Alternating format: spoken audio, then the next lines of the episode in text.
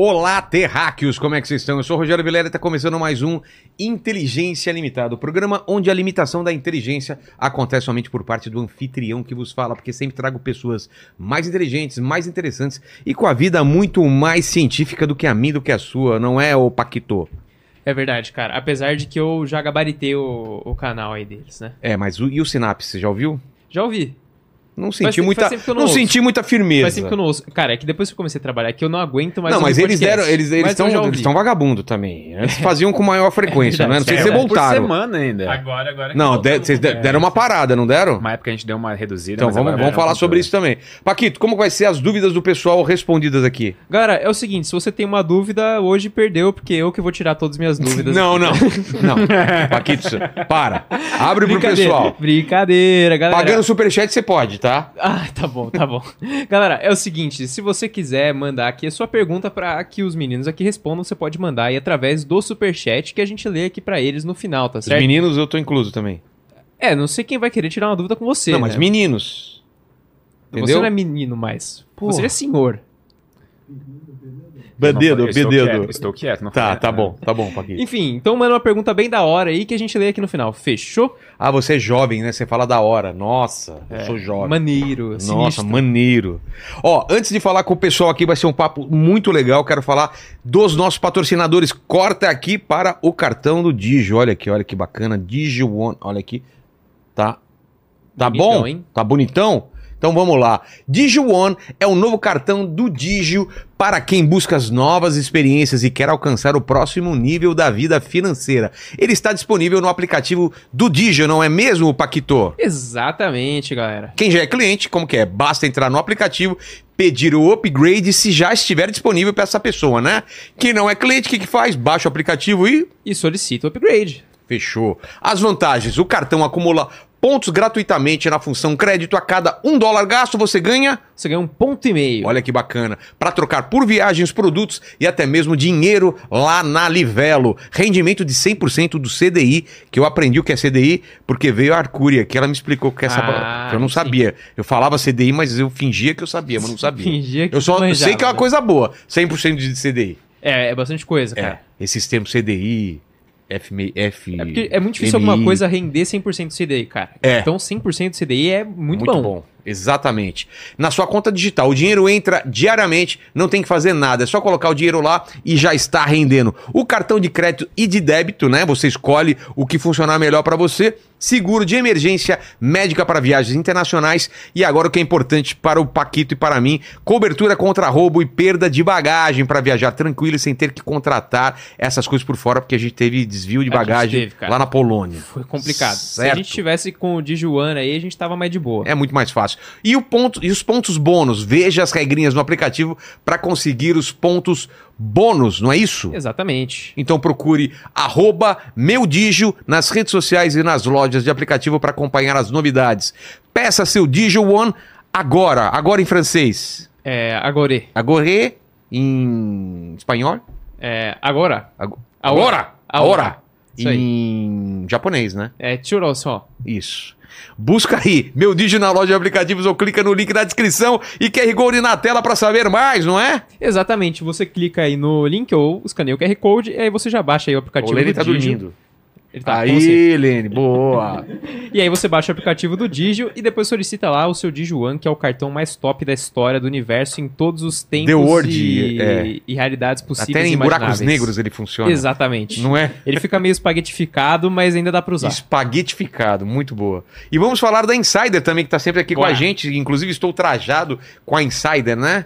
Você também? Eu também, tô aqui por baixo. Com o quê? E, Com a e com a cueca? meia também. Eu tô Com a com, meia? a cueca, com a meia e com a camiseta, cara. Fechou. Fiz então, hat trick. Red Trick. A Insider, como vocês conhecem, estão aqui, tá aqui com a gente, possibilitando vários episódios especiais, e esse é um deles. A época mais aguardada do ano chegou na Insider. Os melhores descontos do ano começam agora na Early Friday e esquenta para Black Friday. O kit masculino, como chama? É o Starter Pack. Exatamente. Que tem a amada Tech T-shirt, que eu tô aqui por baixo com ela, e os itens mais essenciais, que são a cueca e a meia. A gente montou esse starter pack pra você. Chegou a hora de experimentar sua primeira Tech T-shirt ou rechear o guarda-roupa com aquela peça que você tá de olho faz tempo. Não deixe pra última hora, pois no ano passado aconteceu isso. O pessoal deixou pra última hora e esgotou o estoque e muita gente ficou sem. Os kits especiais estão com valores super especiais, além disso, porque o cupom Inteligência BF de Black, Black Friday, não é Black isso? Friday, exatamente. É. A gente coloca isso daí porque você pode conseguir desconto de até 40% no site. É, quem entendeu? soma o desconto que já tá no site com o desconto do nosso cupom É, Inteligência não vai direto no site. Clica aqui, Isso. usa o QR Code, porque aí já vai com o nosso cupom e já aciona os descontos. Exato. Aqui. Além de ajudar a gente aqui a fazer esses episódios maravilhosos, tá certo? Quando Exatamente. você clica lá no nosso link, a Insider vê e fala, ó, a galera lá do Inteligência tá, tá vindo aqui na loja, hein? Vou, vou dar uma moral pra eles. Exatamente. Aí o presente para os nossos convidados. E o Greg, pela primeira vez, está mostrando o rosto, né? Oh, É, muito eu obrigado. Só, eu acho que é a primeira vez de forma oficial e um conteúdo que vai durar mais que 30 segundos que a minha cara aparece. Mas tem Exatamente. bastante coisa aqui. Bastante tem. Aí a Sabe- camiseta. As Não. pessoas uma vez descobriram uma foto que eu tinha postado com o Greg no Instagram. Nossa. Porque, tu lembra desse dia que a gente foi correr na UFSC depois de Fomos. uma aula? A gente encontrou um pessoal fazendo scan, sabe? Scan. O que, que é esse? É, a gal- galera que tá, tipo, fazendo luta medieval, assim. Ah, Eles simulam luta medieval. É, e aí a gente pegou, tipo, emprestado o escudo, a tocha da pessoa, do pessoal tirou uma foto dessa, a gente parecia, tipo, pessoal que saiu de um MMORPG, sabe, do Sei. World of Warcraft, assim, e alguém descobriu essa foto que tava enterrada há muito tempo, e daí ficaram, caraca, o Greg, o Greg, o Greg, o Greg, o Greg, e rolou esse tipo de... porque ficava um mistério, né? Ficava Eu um mesmo mistério. imaginava um outro rosto pra ele, assim. Cabelos ruivos, longos, é, um, um barba cheia e maior, mas não era, não era. Então, já que você tá aqui, Greg, eu, eu, é, eu tenho que falar pra você já, o, o, o Pedro já sabe, eu sou um cara interesseiro, né? Então, cadê meu presente, inútil? E depois se apresente, dê suas credenciais para o público. Então, eu acho que eu vou fazer as duas coisas juntas. Tá bom. Eu trouxe dois presentes que provavelmente representam os dois interesses da minha vida que eu realizei mais. O primeiro é um que o Pedro sabe qual é o presente, o segundo ele não sabe. É, essa lapiseira eu usei no decorrer de toda a minha vida acadêmica, então por quatro anos de curso de física e dois mais anos de mestrado, eu anotei inúmeras aulas, inúmeras ma- matérias e fiz inúmeras contas com essa caneta. Se fosse tu guardava isso direitinho, porque isso vai valer dinheiro um Pô, dia, isso vai tá? valer dinheiro. E é uma lapiseira que eu já usei, esse tipo de lapiseira aqui, ó. Olha Já que usou legal. lapiseira, é? Já, eu até hoje eu uso. Essa daqui é 07. Eu tenho um conjuntinho de Aham. 05, 07, 09. O Fala. Ela já usou lapiseira Ah, lá vem. Lá vem. quando ele, ele, ele usava pra escrever os hieróglifos lá É, então, no que nem os antigos Antigo. incas, né? É, Tipo, na... verdade eu usava o- aquele negócio. Cinzel, né? Eu- o- Isso. pá, pá, pá. E esse é uma, já vou até colocar aqui, ó. É, esse então representa o meu interesse por ciência no geral. E o segundo representa o meu interesse a minha carreira mais por trás das cenas da divulgação científica, que é uma prop do primeiro vídeo que eu fiz com o Pedro. E você lembra qual é, Pedro? Explica primeiro o que é prop. É o foi usado no foi um foi usado para dar uma demonstração, um objeto Ah. físico usado em cena. Tá. Ou é um dado pro paradoxo da barra e do buraco, Pedro, ou, ou é você uma... tem dado nos seus vídeos? Eu ia fazer essa Ultimamente- piada. Mas eu falei, ultimamente- os caras são muito inteligentes, eu não vou fazer essa piada aqui. Ele falou. Cara, Ela tava entregue quando você É. Olha, cara... só. Eu tenho, inclusive, eu, eu tenho a thumbnail salva que tem esses dados aparecendo, que é o do... paradoxo da da barra, barra e do buraco. É, que, que eu não vou dar as piadas É, parar aqui. é, por d- questão fala. Aqui, ó, o ó o dadinho aqui. Como é que eu faço pra thumbnail travar na tela? Aqui, eu vou printar e abrir ela de novo. Tá. Esse é o primeiro episódio que eu lembro de ver do canal do Pedro, cara. É mesmo? Do paradoxo da barra e do buraco? É, que você jogava os dadinhos na mesa de xadrez da, da Isso. praça.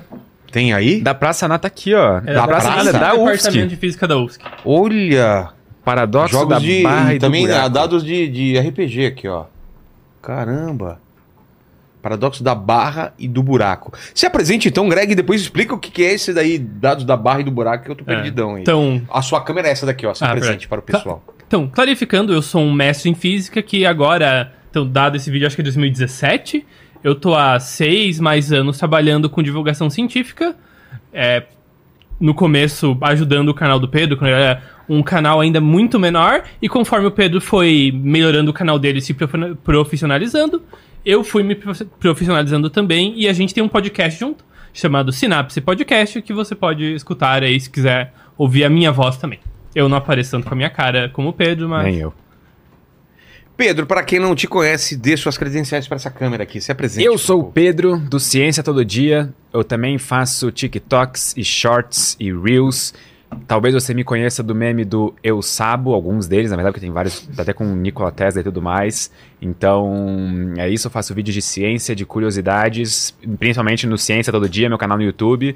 E também acompanho o Greg no Synapse Podcast, que está disponível no Spotify. Então, Já dormi muita, muitas vezes ao som de sinapse. Sério? Não que seja chato, mas é que a voz de vocês, Mas ela embala o, o sono. As pessoas geralmente começam essa informação de eu durmo ouvindo ou meus vídeos ou vocês conversando no Sinapse e elas começam a frase com desculpa, mas É, porque dá a impressão que é chato. mas eu não acho. Eu, É? Pra mim é uma das maiores honras possíveis. Eu fui dormir com muita gente, sabe? Tipo assim, porque porque as pessoas O Jô sabem Soares falava isso, né? Então, Exatamente, eu fico honrado de alguém poder, tipo, ter ouvido a gente ou me ouvido um vídeo, alguma coisa assim, antes de dormir.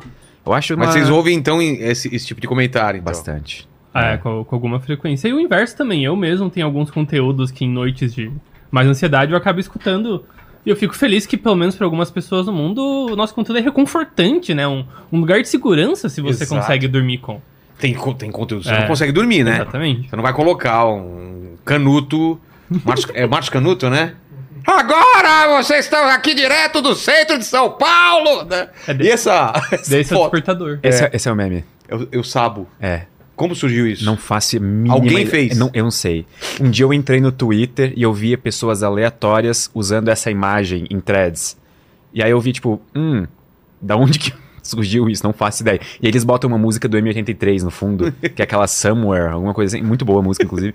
E aí é isso. É, só ficou na internet. Entendi. Eu sabo.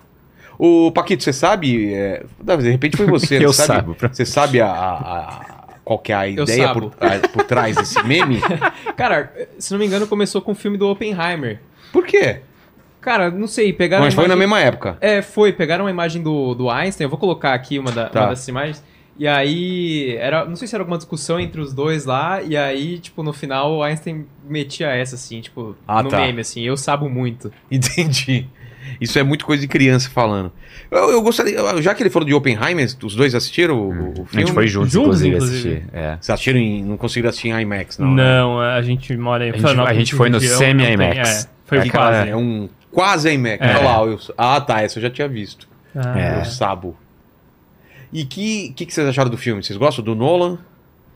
É, o, foi muito legal. Eu gosto do Nolan, eu gosto da maior parte dos filmes dele. Me- menos E- o penúltimo, que é o. Como chama lá? O Tenet? Tenet. É o melhor filme dele. Eu tô brincando, eu sabia que ia te deixar Ah, brava. tá, tá bom. Mas é, É. um- eu, Não, eu eu fui- eu gostei fui- muito do filme, tá? Eu gostei, mas não entendi. O Tenet. Mas é que tu tem que assistir de trás pra frente também. O olho, o olho vai pra frente e o outro vai pra trás, né? É muito complicado. assistir com dois monitores simultâneos. Tu que não entendeu? E aí, o que vocês acharam? O- eu acho que eu vou dar um elogio bem específico relacionado à representação da ciência no filme, que é algo que eu tenho um apreço especial por história da ciência. E a maior parte do conteúdo científico representado em mídia, eles fazem algo que do ponto de vista de storytelling faz muito sentido, mas que do ponto de vista histórico às vezes fica um pouco chato pra quem sabe mais, que eles pegam várias figuras históricas e cientistas que foram importantes e transformam num único personagem. Tipo, Ah, ah, tá. sabe? Esses 20 cientistas, na verdade, vão ser uma pessoa só que é mais famosinha. E o Nolan não fez isso, e eu acho que isso acabou dando um peso dramático pro filme, porque o Oppenheimer realmente tem que interagir com centenas de pessoas no decorrer do filme, que é algo bem mais realista. E- E, o filme é maravilhosamente feito do ponto de vista de cinema também, mas aí eu não e é engraçado, né? Porque você para pra pensar, é quase só conversa o filme, tanto. né? É, é. Sim. É conversatório pra cara. Mas o, o, e, o- e a questão da, da bomba atômica é, tá bem representado lá? O, o, caminho. Eu acho que foi um dos feito? primeiros filmes, tanto tipo a representação visual da, da explosão em si. Acho que foi um dos primeiros filmes que tra- tratou isso com o realismo que eu esperava, que é primeiro a- o clarão da explosão e Aquilo é alguns mesmo? segundos depois vem o sim, é, é porque a luz se move muito mais rápido É do que o muito som, né? estranho isso, né? Bem primeiro Se, clarão. eu- se eu não me engano era 17, 20 quilômetros de distância que eles estavam, não? 15? Eles estavam, o pessoal que era o Oppenheimer tava a 10 e daí os convidados pra assistir estavam a 20. Então, tipo assim, era longe. Primeiro dava a explosão, dava aquele silêncio todo, depois vinha a pancada da onda de choque. E eles usaram isso no filme como um instrumento de criar tensão. É. Que eu achei isso muito legal. Assim, eu acho que de todos os filmes do Nolan, esse é o melhor candidato a Oscar de melhor filme. Por- com certeza. Porque eu acho que ele realmente merece, assim, por, por todo o aspecto técnico por trás do filme, quanto também pelo aspecto de storytelling. Porque para muitas pessoas que talvez não, não, não estão tão emocionalmente investidas na história, tipo, da física, da ciência, ou Segunda Guerra Mundial, tudo mais, talvez tenha ficado um pouco confuso e um pouco atordoante o número de personagens e É. o tanto de saltos que a história dá. Mas realmente, se for para para pensar que é um filme sobre o Oppenheimer e não sobre a bomba atômica, pessoas são assim. A gente interage, conversa com muitas pessoas no nosso dia a dia. E às vezes uma ideia nossa que culmina no projeto de 5, 6 anos, na verdade foi decorrente da interação de, sei lá, mil pessoas no processo ao todo. E diversas outras facetas da nossa vida que não necessariamente foram, é, sei lá, não aconteceu dentro do projeto Manhattan, como a questão dele dos relacionamentos, ou o envolvimento com, por exemplo, as- a- os grupos comunistas, tipo, antes da É. Segunda Guerra Mundial, que complicou bastante a vida dele depois. Então, eu acho que ele tratou disso no filme de uma maneira muito responsável.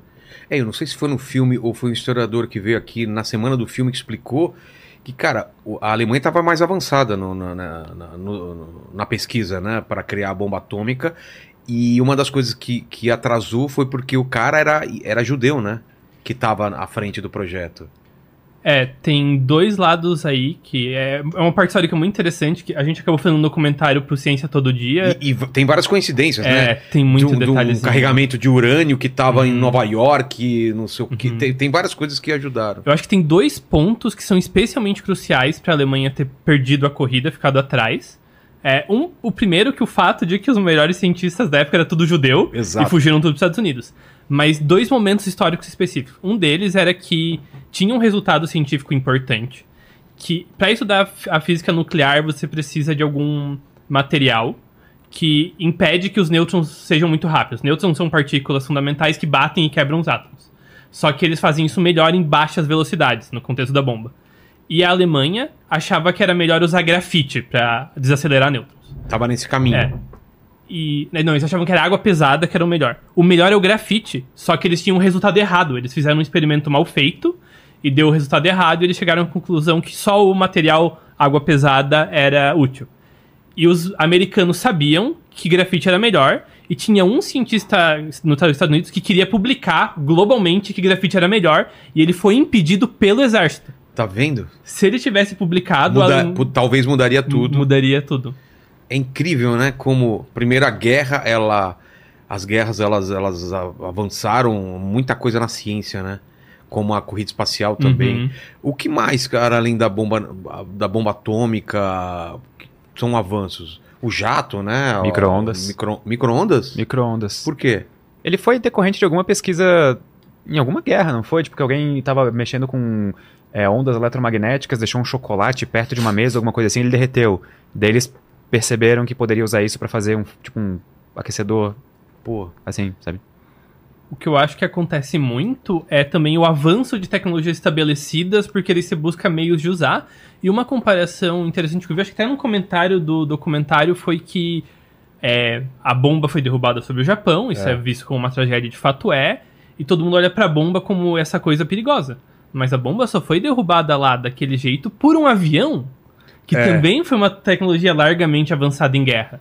verdade. Então, sabe, é, é muito complicado essa relação humana de acabar criando tecnologias que acabam se tornando úteis. Energia nuclear pode ser o caminho para várias inovações, mas ao mesmo tempo isso está conectado com uma história de sofrimento e que foi desenvolvido com objetivos nefastos, né? Então a natureza humana é sempre esse balanço aí de Exato. achar o, o bom no ruim e conseguir separar as coisas.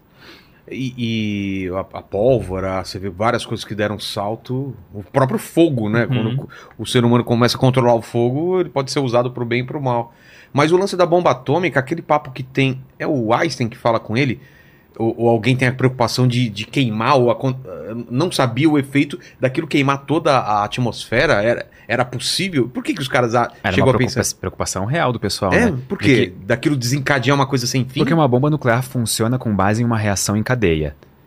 e tem bastante hidrogênio na atmosfera, que poderia servir como combustível para mais reação em cadeia. Que vai Que gerando. vai gerando e vai queimando a atmosfera inteira. Inclusive, isso foi uma preocupação, se eu não me engano, de. Tipo assim, não, não necessariamente da comunidade científica, eles não estavam preocupados com isso particularmente, mas com alguma sonda que ia fazer uma, se eu não me engano, uma entrada em Júpiter ou Uhum. algo assim. É, depois da missão dela, ela tinha alguns materiais nucleares, e aí alguns jornais tabloides, assim, tipo, bem de qualidade questionável, Uhum. começaram a noticiar que Júpiter entraria em ignição, viraria uma segunda estrela, não sei o quê. Tipo, não, isso não acontece, sabe? Só que naquela época, tipo, da bomba atômica, as pessoas não tinham essa certeza que a gente tem hoje. É, tanto disso. que no filme eu pergunto que tem tem porcentagem de chance? Tem, pequena, mas tem. Inclusive, aquela parte é historicamente acurada. É? Pediram. Era, era o Fermi que tava fazendo a O piada? Teller. O Teller. A, a piada era o Fermi. Tá, o Fermi fez a piada de que, olha só, eu aposto que vai incendiar a atmosfera, quer ver? Olha só, fica vendo. Vai incen-" E aí pediram pra ele parar porque os guardas que não entendiam de física, eles estavam ficando legitimamente preocupados. É. Então pediram, ô, calma, pa- para, para com a piada que eles não sabem o que tá acontecendo. Para a piada. Para, só para. Meio assim. Então isso é historicamente acurado, isso realmente aconteceu. E, o- mas o Einstein na história não, não, tá, não, não, tá, não tem aquele envolvimento que tem como no filme, né? Mas é que no filme ele não tem envolvimento, É, né? Ele é o envolvimento do Einstein foi para iniciar o projeto, ele que escreveu a carta que eventualmente foi entregue ao presidente americano. E o Einstein ele era muito associado, querendo ou não, ele era um socialista convicto, e os Estados Unidos não queriam colocar ele lá com medo que ele fosse algum tipo de espião da União Soviética, ou que ele fosse amigo de muita gente na União Soviética. E e daí ele, e ele já estava mais velho também, né? É. Então acabou ficando para, digamos, a nova geração da física da época. Acabou caindo mais no colo deles. E é louco porque a, a União Soviética era, era parceira né, dos Estados Uhum. Unidos na guerra e já começava, já ia a, a Guerra Fria, um medo dos caras, né? Essa divisão entre comunismo e, e capitalismo já começava lá, que no filme eles mostram pra caramba, né? Os Uhum. caras tendo que responder sobre as reuniões lá Sim. e tudo mais. Isso era uma questão bem gritante na época. Eu acho que até, tipo, Einstein, se fosse convidado pra participar do projeto Manhattan, Ia dar problema. não, eu acho que ele não iria. Ah, não É, iria por ele não conta iria. Ele, É era um- mesmo? ele era pacifista e. Por natureza, assim, É, ele ele era era. pacifista. ele, ele- ele nem fez questão, se eu não me engano, de cidadania americana, né? Ele, Não. Quando ele perdeu ou, ou reivindicou a cidadania Alemã. alemã dele, ele não procurou outra cidadania. Acho que ele morreu. Acho que ele era suíço no fim da história, É? mas ele não dava muita bola, assim. É. E até a. Outra pequena coincidência, aquelas coisas, pequenas decisões que mudam a história. Que a- antes da bomba explodir no Japão, eu acredito que só tinha umas três ou quatro pessoas que entendiam realmente o que significava o desenvolvimento de energia nuclear. E por sorte, uma dessas era o presidente americano, o Roosevelt. Porque quando a carta do Einstein foi explicada para ele, não foi lida diretamente, ele imediatamente entendeu que controlar a energia nuclear não significava vencer a guerra.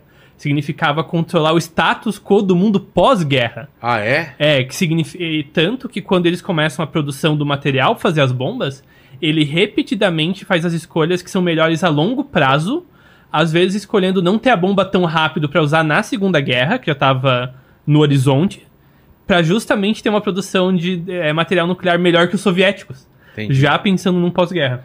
E até no podcast do Dan Carlin, o Hardcore History, tem um episódio especial sobre o projeto Manhattan, que é o- uma versão rápida de episódio que dura só 5 horas. É a versão rápida dele. E ele. Lá que eu ouvi pela primeira vez uma informação de que o Roosevelt ele tentou ativamente, depois de usarem as primeiras bombas nucleares, quando os Estados Unidos ainda tinha vantagem clara no cenário internacional de ser o único país com armamentos nucleares, eles tentaram iniciar um, já naquela época um pacto de não proliferação. Do tipo, pessoal, a gente é os únicos que tem essa arma daqui. Ninguém mais. A não, tipo, a gente não. A gente abre mão. Ah, tá. É a mesmo? Gente, é, a gente abre mão. A gente não precisa. é, Tipo, vamos, vamos todo mundo ficar sem isso, não sei o quê. E não acabou, acabou não rolando na época. Então, toda aquela corrida armamentista nuclear depois dos 20, 30 anos que se seguiram, tipo assim, eles tentaram fazer algo quanto àquilo. O mundo que não. É, tem a discussão da bomba H depois, né? É. O, só complementando isso que o Pedro falou, quem se recusou a isso foi o Churchill da Inglaterra, ele que quebrou o projeto. Porque a ideia americana, eles não iam abrir mão da bomba nuclear por nada, né? Eles iam basicamente decidir como a instituição que ia policiar a energia nuclear nos outros países ia funcionar. Eles iam trocar uma arma por poder diplomático, né? Sei. E, enfim, a, a bomba de hidrogênio daí vem depois na corrida com o soviético já. Só que o que é interessante é que é muito fácil, e na minha cabeça também era assim até eu perceber o documentário. Veio a bomba de normal, e daí veio a bomba depois como um avanço. Mas não, eles tiveram a ideia das duas bombas quase que no mesmo mesma semana. E eles tiveram que, inclusive, escolher É. pra qual delas eles iam dedicar esforços. E por que, que eles não escolhem a bomba H, por exemplo? Ela é mais difícil, Ela era mais difícil. E tecnologicamente. eventualmente É, chegaram à conclusão que o único jeito de iniciar uma bomba de hidrogênio é explodir uma bomba nuclear convencional dentro.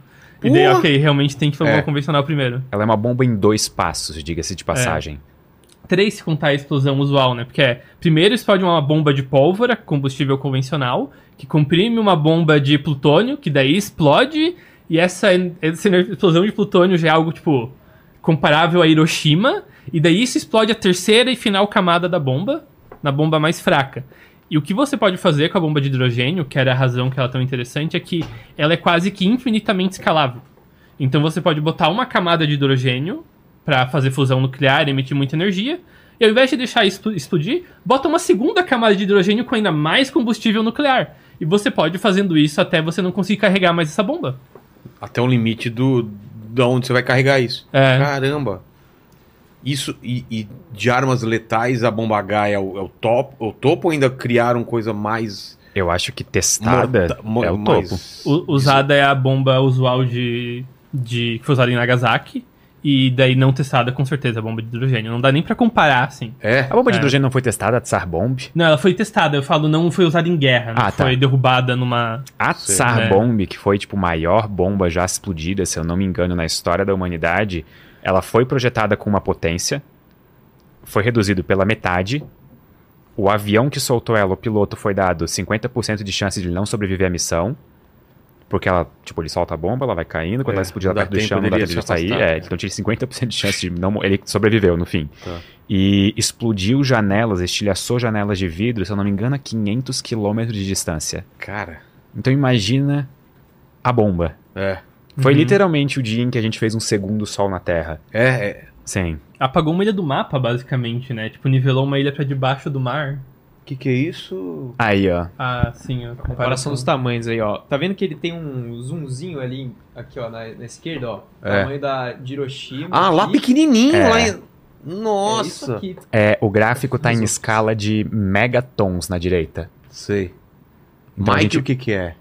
É o codinome das bombas, Ah, das tá. explosões, dos testes. É aquela linguagem rádio, acho que é radiotelefônica que fala, que é Hum. Alpha, Bravo, Charlie. Tá. Aí a Mike bravo e essa Tsar bomba, olha só. É. Lembrando que ela foi explodida, sei lá, metade da Metade. potência que era originalmente pensada pra ser. É, aquilo que eu falei das camadas, ela tinha sete camadas totais que você podia encher com hidrogênio e eles encheram só quatro. Um dia eu tava num podcast com o Felipe do Xadrez Verbal e ele falou uma frase sobre esse teste que ficou na minha mente que, que esse teste foi o dia em que os russos descobriram seu limite. sabe? Em que eles mesmos tipo, descobriram, ok, é, daqui a gente, não, passa, é. é.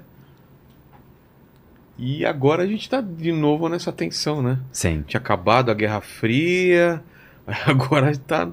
A me... o, o- parece que o Putin viajou com a malinha dele lá da, da- do, dos bot... do, do- do controle nuclear. Mas lá, essa né? mala eles sempre vão viajar juntos, não vão? É meio obrigação dos caras? É. É, eu não mesmo? Sei, eu não sei o, assim, eu não sei se eles levam pra literalmente todo É, lugar. eu não sei se ele vai sair com o cachorrinho pra, pra fazer um xixi, É, ele mas, leva, tem, mas mas tem fotos, por exemplo, do Obama, em- desde a época do Obama, por exemplo, entrando num, num helicóptero pra fazer uma viagem Com a- oficial e um, um, tipo, um, um ajudante militar atrás com a maleta.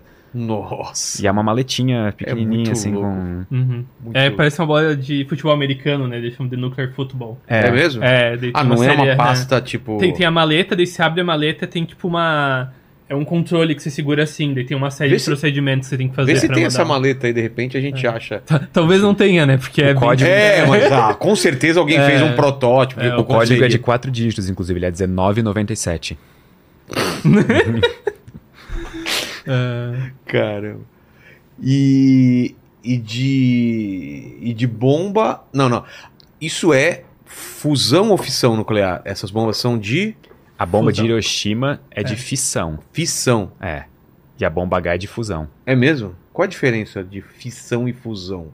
Greg, tu tem até o 0,7% na cabeça cravado já. Vai Tá, é então. Existem.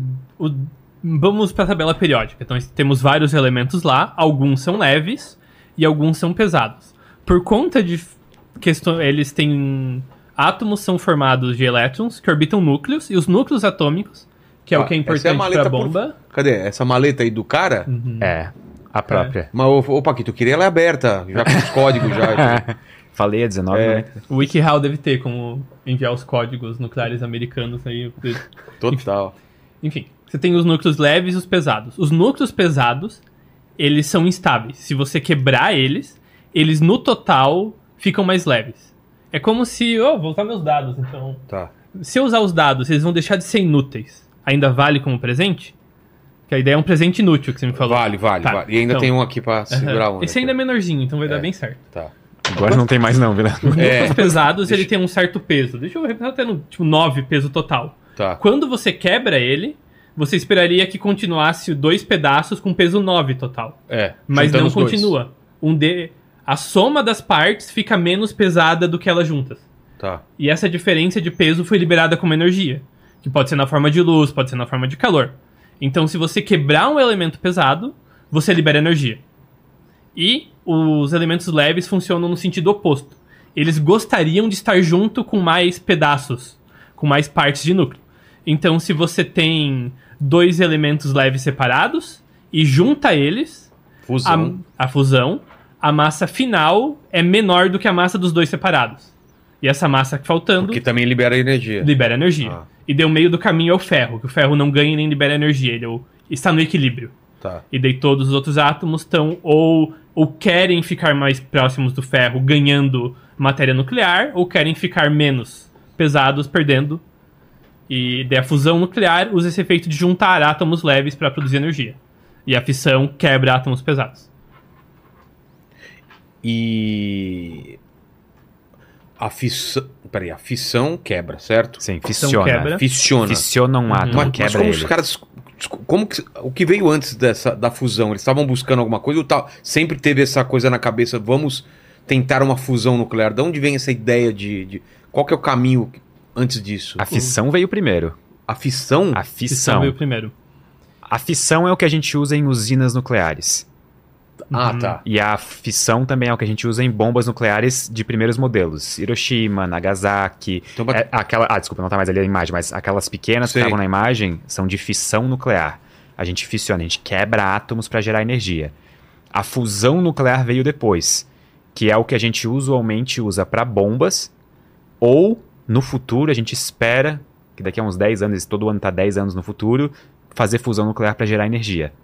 Em pra casa, humanidade- É, eu, não- eu espero que não em casa, assim, sabe? numa Mas- usina. é que na verdade não, não existe nenhuma, nenhum perigo de gerar energia com fusão nuclear em casa. Não existe nada radioativo que sobra. Ah, não? Não, é limpo. Tem, tem o trítio, mas o, o trítio dura, assim, ordem de dias para minutos. Então, em pouco tempo, é vira limpo. É, Ah, então o caminho então é, é- fusão. é ter usinas de fusão. Sim. Só que a gente não consegue fazer isso de maneira a gerar mais energia do que a gente gasta. É mesmo. Ainda. Ainda. É o, Mas é por que por uma bomba dar certo? Porque não é controlado. É. Que a a bomba libera toda aquela energia de, um- toda aquela energia de uma vez e você não consegue coletar o que você Ah, quer. tá. Porque eu acho engraçado, né? A gente inventa várias formas de produzir energia, mas descontando a elétrica, todas as outras formas de energia, pega tipo a energia do vento, do carvão queimando, e você gira uma turbina de água no fim. É. No final das É, contas. Então o que você quer com fusão nuclear? Você vai fazer um equipamento super complicado, ele só vai puxar o calor pra gerar uma turbina de água. Putz, não vale a pena. Não, É. va- vale, porque turbinas de água são extremamente eficientes. Por isso É? que a gente faz é, É mesmo? é extremamente eficiente o ciclo de turbina de água. Por exemplo, da, da, da- do Iguaçu. Lá aí, do- da Itaipu. Uhum. Por quê, cara? Vem, uma, vem muita água com a força absurda, gira aquilo lá e aquilo é Uhum. transformado em energia. Sim. Isso é o mais eficiente do que vento. Isso é o mais eficiente de fazer de forma prática, assim. Ou É. parte de gerar a turbina, né? Tanto é Converte que- da ordem de 30% a 40% da energia da água caindo em ele- eletricidade. Por exemplo, no caso de Itaipu, a gente chama de hidrelétrica, mas eu acho que ia ser muito mais legal de chamar de, sei lá, uma usina de energia gravitacional, sabe? Sim. Porque é Ou literalmente muito isso. mais gravitacional. Porque a gente está usando a energia potencial gravitacional da água, que está, por exemplo, numa represa, ela está represada. Mais essa alta. água escorre. E parte dessa energia potencial gravitacional vira energia cinética, que é energia de movimento. Putz. E é essa energia cinética que movimenta a turbina, quando a água passa por ali, através do fluxo da água, que gera energia que ilumina essas luzes que a gente está vendo agora. É a gravidade. E eu tô vendo que os, tá tendo muito avanço de captação por energia solar, né? As placas mais finas, mais baratas. Tem aquele papo de tintas e, e asfalto e todos telhados e não sei o que, de ficar mais fácil de captar energia solar ou não? Eu tenho visto alguns projetos ultimamente é, que eu acho bem inteligentes, na verdade. De o que, que a gente geralmente vê com fazendas de energia de geração solar?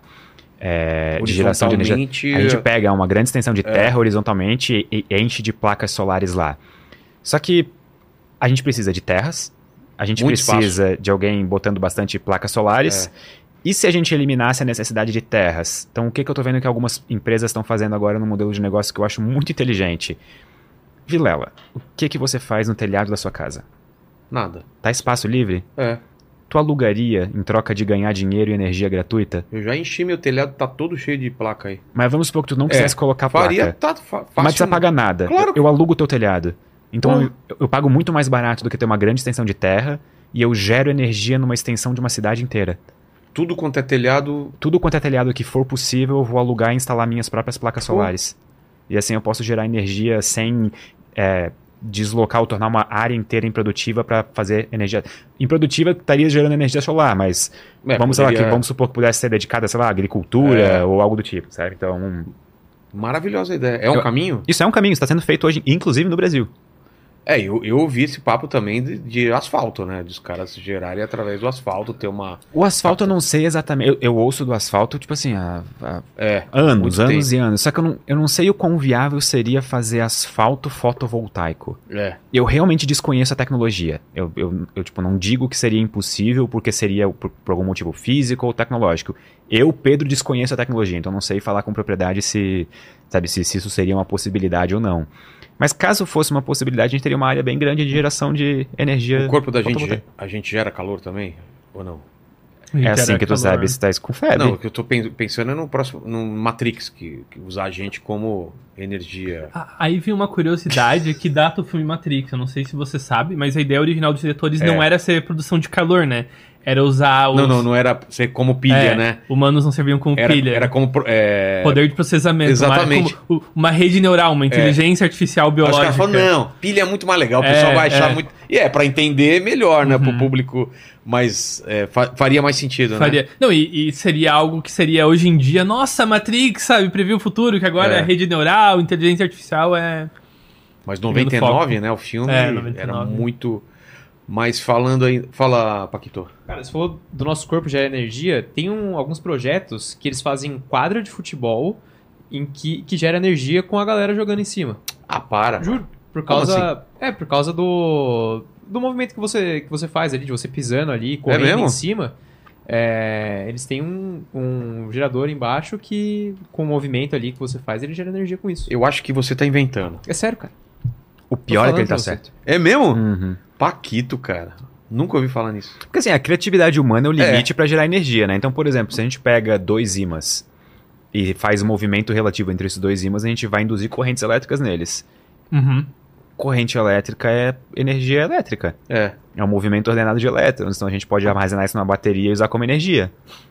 Mas teoricamente, qual que é o caminho, assim, do, que os caras pensam, não, no futuro mesmo, o ideal é fazer uma energia Fusão limpa. nuclear. Fusão mesmo? É fusão. Fusão nuclear é tão boa que parece ficção. Até eu acho que é por isso que é tão difícil de fazer. Porque se fosse fácil, ia ter um monte de problema resolvido. Porque todos os aspectos da fusão nuclear só são vantagens, basicamente. Descontando a dificuldade.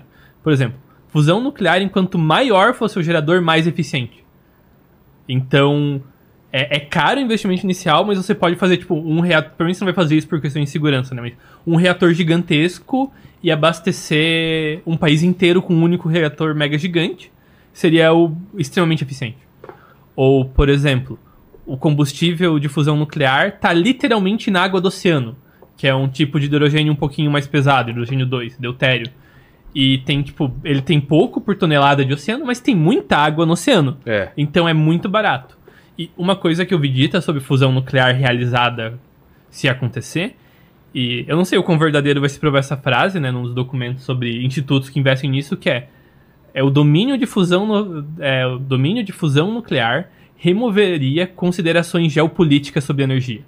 Que é tipo, Vai mudar. energia virar algo extremamente mais barato. Um negócio que, enfim, mudaria a, a forma que a humanidade se relaciona com produção de energia. Com certeza. Você não ia mais se preocupar em conquistar recurso Dominar mineral. fusão nuclear basicamente transportaria a gente pro próximo nível na escala de Kardashev instantaneamente. E era pro nível 2. Que a gente tá no 0. Não, a gente ia pro 1. a gente tá no 0,7. É, a gente ia pro 1. Ah, iria pro 1. É bem longe de onde a gente tá agora, é uma escala logarítmica. Mas a esfera de Dyson é o quê? É 2? 2. Mas a esfera de Dyson é um dos caminhos só, né? Porque a, Ah, gente, é? a gente poderia, por força bruta, Só pra usar- explicar essa, essa escala aí pro pessoal que não sabe. A escala de Kardashev tenta categorizar o quão avançada uma civilização inteligente é, baseada em quanta energia ela consegue usar. Então, existem três tipos de civilização. Existe a civilização do tipo 1, que teoricamente poderia usar toda a energia disponível no seu planeta de origem, que fica na ordem de, em, em números matemáticos mesmo, 10 na 14 watts. Tá. Então, é um 10 com 14 zeros atrás. Existe a do tipo 2, que conseguiria usar toda a energia disponível no sistema solar, que seria da ordem de 10 elevado a 24 watts, se eu não estou enganado. E existe a, a tipo 3, que poderia usar toda a energia disponível na galáxia, que daí já é uma coisa assim. 10 Absurdo. trilhões de vezes. É, é um, é, um, é um fator muito grande entre cada do- um dos tipos. E a gente hoje está em 0,7. Só que o 0,7 ele é longe do tipo 1, justamente por ser uma escala logarítmica. Então, para a gente conseguir chegar hoje em tipo 1 e ser chamado de uma civilização planetária, de, de conseguir usar toda a energia disponível no nosso planeta de origem, a gente precisaria aumentar e expandir a nossa capacidade de geração e de uso de energia em pelo menos. Hoje a gente usa 10 elevado a 11 watts, então para chegar em 10 na 14, 10 na 16, um, pelo menos um fator de 10 mil vezes Caramba. do que a gente usa hoje. E a gente usa bastante energia hoje. É.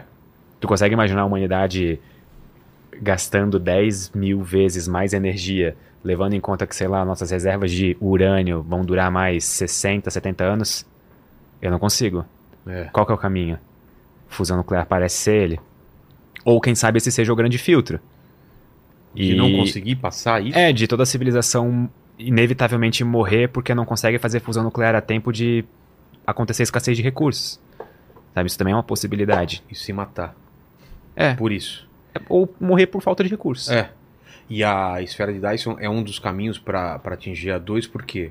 Porque a, esfera- a ideia da esfera de Dyson é conseguir de alguma maneira captar energia o suficiente para gastar toda aquela energia. Vê, vê se eu acho uma imagem. por Ah, com certeza acha. E as imagens Eu- são lindas. Eu acho que tem uma forma boa de colocar isso, que a gente tá obcecado com aqui fusão nuclear, porque aumentaria drasticamente a capacidade de consumir energia, mas não existe reator de fusão nuclear melhor que o Sol. É. Então a esfera de Dyson é basicamente reapropriar o Sol como um reator pra gente poder usar toda a energia que ele produz, que é uma trilhões de vezes a energia que a gente tem acesso hoje como humanidade.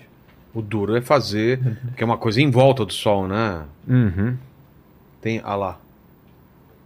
O solzinho tá lá no meio? É, Imagina a escala desse negócio, o tamanho desse negócio. isso é ficção científica, né? É algo assim, os sonhos da humanidade do futuro É que nem aquele elevador espacial. é. espacial também é. Já foi refutado, né? Não é possível fazer aquilo. Não, assim, Na teoria dá? ele é tecnolo- tecnologicamente viável. Mas praticamente, a gente não. Assim, as- por exemplo, a nossa ciência de materiais hoje.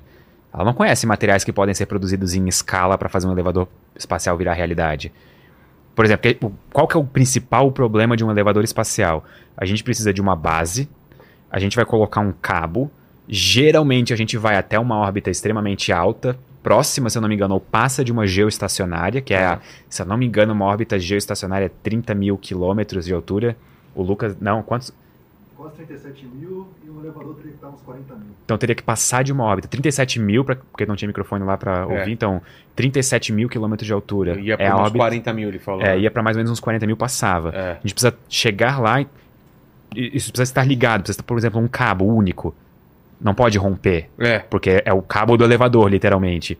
E na outra ponta a gente colocaria, por exemplo, um asteroide ou alguma coisa massiva para servir como contrapeso. É. Sabe o efeito quando tu pega, por exemplo, uma corda com um pezinho na, na ponta, assim, e tu vai girando, que ele parece jogar para fora o é, peso? Centrífuga, né? praticamente isso acontecendo. Então a corda Tem se uma coisa pesada aqui, ela vai Jogar empurrar pra fora. e manter estica... man- vai manter esticado. E isso é a ideia do contrapeso, na outra ponta. Porque daí a gente poderia deixar esticado. O Esse contrapeso, mas aí Aí não tem aí contrapeso. não tem contrapeso, né? Tá, É uma representação artística. total. E, E bonita. aí, uma curiosidade pra você, Pedro, a gente tem sim tecnologia para um elevador espacial, só Que não é o- na Terra. Que é o adamantium. né? Que Não, dá, dá, pra fa- daria- é Kevlar, né, que o pessoal usa em colete, a prova de bala e coisa assim. Seria um material forte o suficiente pra fazer um elevador espacial na Lua. Pra levar material do chão da Lua pra uma estação espacial lunar. Não, mas sai da Lua e vai até onde? Daí vai a. Eu não sei qual que vai ser a altura que precisa pra Lua, mas vai ser bem provavelmente menos que a provavelmente órbita baixa lunar. É. Ou É? alguma coisa do tipo. Uhum.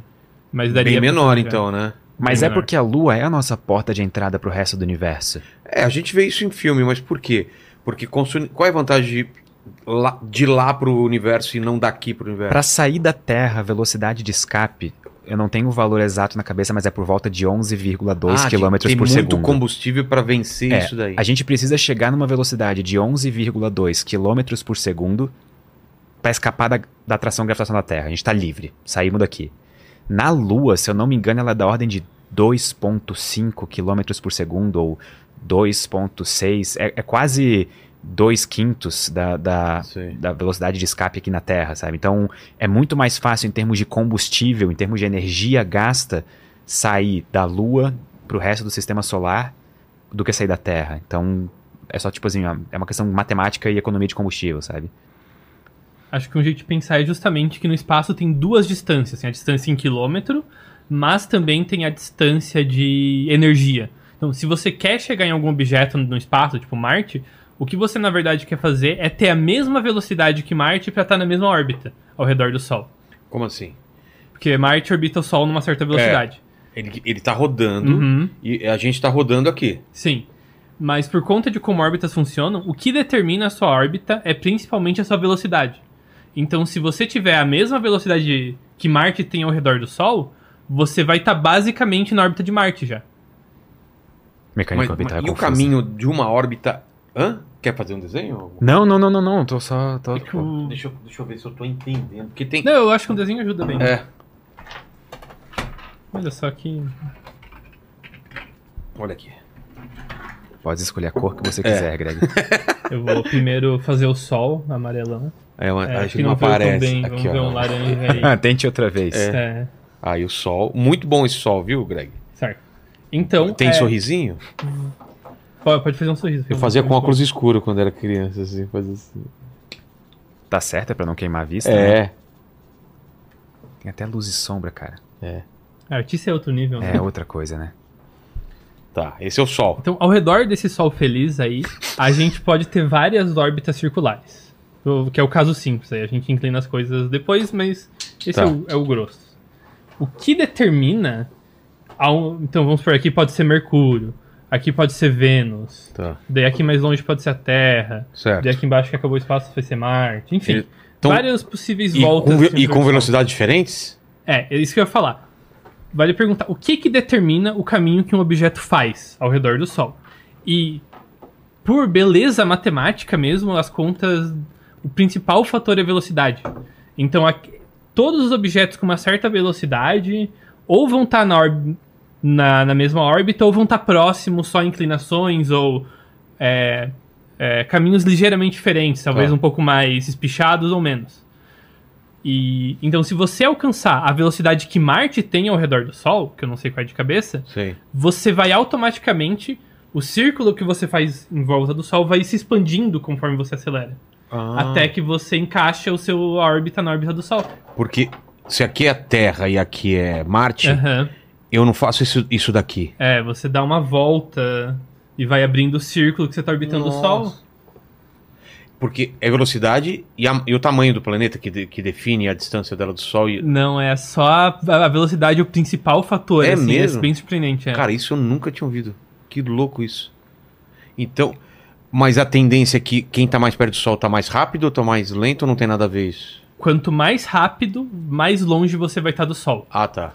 E dá pra pensar da seguinte forma: se você estiver rápido o suficiente, você vai embora. Você nunca mais. Escapa. E se você estiver parado, você cai no Sol. Ah, entendi.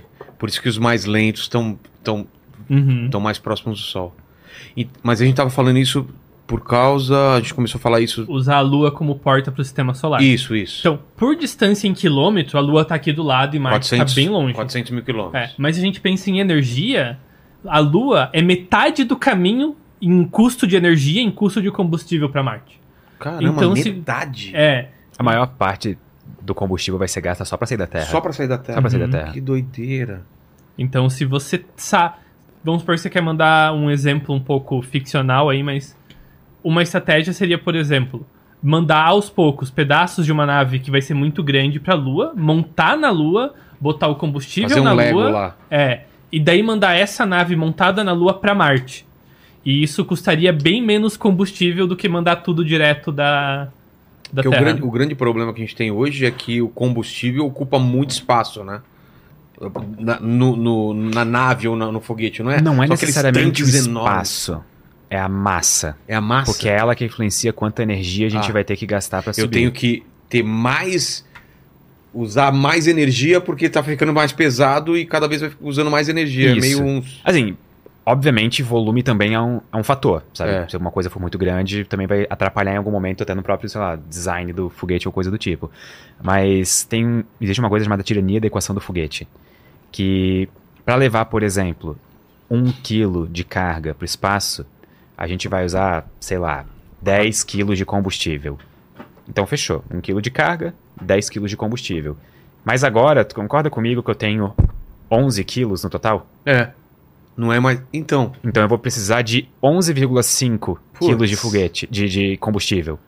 Só que agora tu concorda o comigo que combustível eu entra tenho... nessa conta também. Exatamente.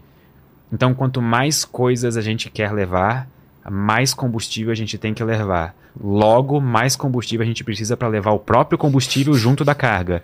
Cara, E assim a gente vai até chegar num ponto em que a gente não consegue sair do chão. Exato. Inclusive, se a Terra fosse não muito, não muito mais pesada, a gente provavelmente não conseguiria sair dela usando foguetes. Porque a gente simplesmente não ia conseguir vencer a equação, a tirania da equação do foguete. Muita energia. É. Agora, foi, foi esses. Algumas semanas atrás saiu alguma coisa sobre antigravidade, não foi? Que era. Que a, a teoria da antigravidade é impossível, então, ou não? Porque tem a matéria antimatéria e poderia gerar. Por que, que eu falo da antigravidade? Porque eu acho que As- Asimov usa no, no livro dele que as naves funcionariam com antigravidade, né? Você usaria para para ir de um lugar para o outro de uma forma mais fácil. É, é impossível já ou Antigravidade é a versão ficção científica de eu não sei como isso funciona, eu preciso de alguma coisa minimamente atraente, né? Então, que é muito legal essa é, ideia, a né? ideia é muito louca. Que, alguma coisa que vence a gravidade. Então, mas assim, a antigravidade no sentido de gravidade negativa não Acho que o Greg até vai poder falar sobre isso com mais propriedade do que eu, mas que Havia aquele. No coração, os físicos. Coração, na cabeça, os físicos sabiam que não ia acontecer isso. Mas no coração tinha uma chance que a antimatéria, recentemente o LHC, o CERN, o maior laboratório de física de partículas do mundo, conseguiu produzir átomos de anti-hidrogênio. E eles iam testar algumas propriedades O gravitacionais. que, que é um átomo, um anti é, É. Isso é complicado. É, exatamente. Então, á- átomos, como eu falei, tem um elétron que orbita um núcleo. O núcleo tem carga positiva, o elétron tem carga negativa. Toda partícula no universo tem uma partícula do contra, uma antipartícula. Então, um elétron tem carga positiva, o antielétron tem carga positiva, tem a carga oposta. Talvez eu falei trocado, mas enfim. Então, cada partícula tem uma partícula que tem as propriedades exatamente inversas Tá. Menos a massa gravitacional, que a partícula cai da matéria e antimatéria caem da mesma forma. Pelo menos era o que a gente espera, dadas as nossas teorias de gravidade e física de partículas. Existia uma esperança no fundo do coração da física que talvez quando a gente testasse um antiátomo na gravidade ele ia cair para cima. E daí a antigravidade seria possível. Mas agora a gente experimentalmente mostrou Viu que não é possível. é, não é possível. O que é possível e que eu acho bem legal também é a ideia de dobra espacial, que daí não é antigravidade. Que é mani- no, no Jornada nas Estrelas. O que, que É. seria a dobra espacial? o... Que, o Perdão, warp, é que eu- a velocidade warp, né, É. deles. Foi um momento de sinapse, daí eu olhei pro Pedro É, eu pensei, vi, que é, ia falar. é. é. Enfim, então, então eu entendo o podcast. Mas o, o, a nossa melhor descrição da gravidade é que a gravidade, ela é... O espaço-tempo seria como um tecido, tipo uma folha de papel, Uma, e uma tal pano. qual uma folha de papel, ela pode ser torcida, curvada. Certo? É, o nosso, É. o nosso, o cara do, do- da, da câmera, ele, ele, É, ele então, não... Aí, agora... Se não tem nada no papel, ele é plano. É, Então, você se mover para qualquer direção. Coloca A linha jujuba, reta é melhor. Eu vou fazer isso daqui a pouco. Ah, tá. exatamente. ah, Eu vou até desenhar uma gradezinha aqui Tá. pra gente ter como referência. Então, você se mover pra cá ou se mover pra cá, é tudo igual, porque é Certo. tudo a mesma coisa. E daí eu vou botar algo que pesa. E vai acontecer uma distorção no campo gravitacional. Exatamente. Eu vou até fazer um pouco a mão pra ficar mais Tá. bonito. E como tem esse. E daí o tecido se distorce e vira algo com curvas, com morros e vales. E de repente, a você ir para um lado ou ir para o outro custa uma energia diferente. é, Se você tá descendo o morro, você tá indo todo santo ajuda, como É. se diz. subindo mais subindo, energia. é, daí é a caminhada que cansa. E a mesma coisa acontece no espaço-tempo. Quando você tem um objeto como um planeta, Massivo. é, se aproximar do planeta é barato. O planeta te faz você escorregar em direção a ele. E sair custa energia, por isso que é tão difícil sair da Terra. Ah, A ideia de um motor de dobra é procurar alguma configuração de massa. Porque o planeta é massa, o que afeta o espaço é massa. Se não existe alguma configuração estranha de massa que acabaria dobrando o espaço como uma onda. Fazer uma onda de espaço. sim. E daí você bota a sua nave na frente da onda e você surfa a onda de espaço. Você deixa o próprio espaço te empurrar pra frente. Ah, essa parte eu fiquei pra trás. Vamos lá. então, Tem, a- tem aquela... Ele, Eu consigo ele- ver a fumaça saindo daqui. Né? É, Não, não, nossa, lá, tá- é, agora... Paquito vai falar, nossa, eu entendi. Você entendeu? Entendi. Então achei explica pra ele- mim, por achei que ele ia favor. dar outro exemplo. Não, achei me ele- explica. Achei que ele ia pegar a caneta e. ah, Esse isso é o isso buraco. É, isso é, É. do Nolan, né? É. É. Mas é isso, ba- basicamente, Uhum. que, que é, é- é tanta gravidade que isso daqui tensiona e Uhum. fica mais perto daqui pra cá do que fazer essa Sim. curva pra baixo. Exatamente. Mas o que, o que faz isso? O que você puxa pra baixo? Então, essa que é a grande pergunta do motor de dobra. A gente sabe que o espaço-tempo, ele. Se você bota a matéria, ele muda a forma dele, certo? Certo. Então a pergunta é: será que existe alguma forma de colocar a matéria no espaço? É quase como uma obra de engenharia. A gente vai colocar uma tonelada aqui, meia tonelada aqui e moldando arquiteturalmente a própria forma do espaço. Será que existe alguma configuração realista que causa movimento no próprio espaço-tempo? Então seria equivalente se voltar pra Jujubinha aqui. Tá. Vamos mudar agora a Jujubinha é a nave. Ah, Tá. acabou o canetão, o canetão Caneta. parece uma nave. Então, ao invés de você ligar uma propulsão. Deixa eu ligar a propulsão. e Cara, é imaginativo. daí a nave pra frente, você Tá. vai fazer o quê? A propos... solta É. alguma coisa pra trás ela vai pra frente. Exatamente. Esse é um foguete normal. Tá. Um foguete dobra, você nem precisa da propulsão. Você solta a matéria de algum jeito específico, soltar a matéria, Sei. e isso vai causar algum efeito no espaço e vai dobrar ele assim. Tá. E vai dobrar a frente assim. Agora, se eu levantar a própria folha de papel e mover ela, o caneta vai junto. É. E se Você, você, vai, vai fazendo isso continuamente à Aham. sua frente. e se você faz isso no espaço-tempo, com uma nave no meio da sua dobra de coisas, a nave vai junto com o espaço. Mas o que faria isso? Essa que a a É, gente não essa é a sabe. questão. É, isso é uma ideia de ficção científica e tem vários trabalhos teóricos, mas nada, nada conclusivo. assim. É, inicialmente, a gente acreditava que a única forma de fazer isso era com ah, o que o pessoal chamava de matéria exótica, que traduzindo para os leigos é basicamente mágica. É. É. algo que não é esperado que exista no universo, é basicamente algo ultra hipotético que provavelmente não existe. Recentemente, a coisa de 2021, um cara publicou um artigo mostrando que não, talvez tenha um jeito de fazer isso com quantidades absurdas de energia bem colocada. Mas a gente não, não tem uma resposta definitiva se isso é possível ou não. Os táquions são só teoria ou é uma coisa que já foi foi provada a existir? Que é aquela coisa do viajar no tempo, né? Então, é, vou- é exatamente a coisa que eu falei, aquela coisa que físicos na cabeça sabem que não existe, mas, Mas tem o coração o coração quer que tenha. Então, o tachyon, para quem não sabe, seria uma partícula que, em teoria, conseguiria se mover mais rápido que a luz. Até onde a gente entende, a luz é a velocidade limite, nada pode ir mais rápido que a luz. O tachyon, para se mover mais rápido que a luz, ele teri- teria que respeitar umas regras físicas alternativas, então ele poderia viajar de volta no tempo. E a, a gente nunca viu sinal disso. Rolou um leve interesse nisso, acho que foi em 2013, teve um experimento que foi medir a velocidade de uma partícula muito pequenininha chamada neutrino, que é a partícula mais leve, enfim. E por conta de um erro de medida, que hoje a gente sabe até qual erro foi, eles mediram a velocidade de um neutrino como sendo mais rápida que a da luz. E ficaram, nossa, achamos táquions. Só que no fim era um cabinho que estava mal colocado. E assim, você nossa, esse pessoal, sente-se responsável? Não. O cabo tava um milímetro fora do lugar, menos empurrado do que devia estar. Aí já dá essa diferença absurda. Porque a luz é muito rápida. Outra coisa também que eu lembro que saiu na Super Interessante há muito tempo e volta e meia a gente vê notícia é supercondutor, né? Uhum. Ainda é uma coisa que é sonho isso daí. Infelizmente. É? É.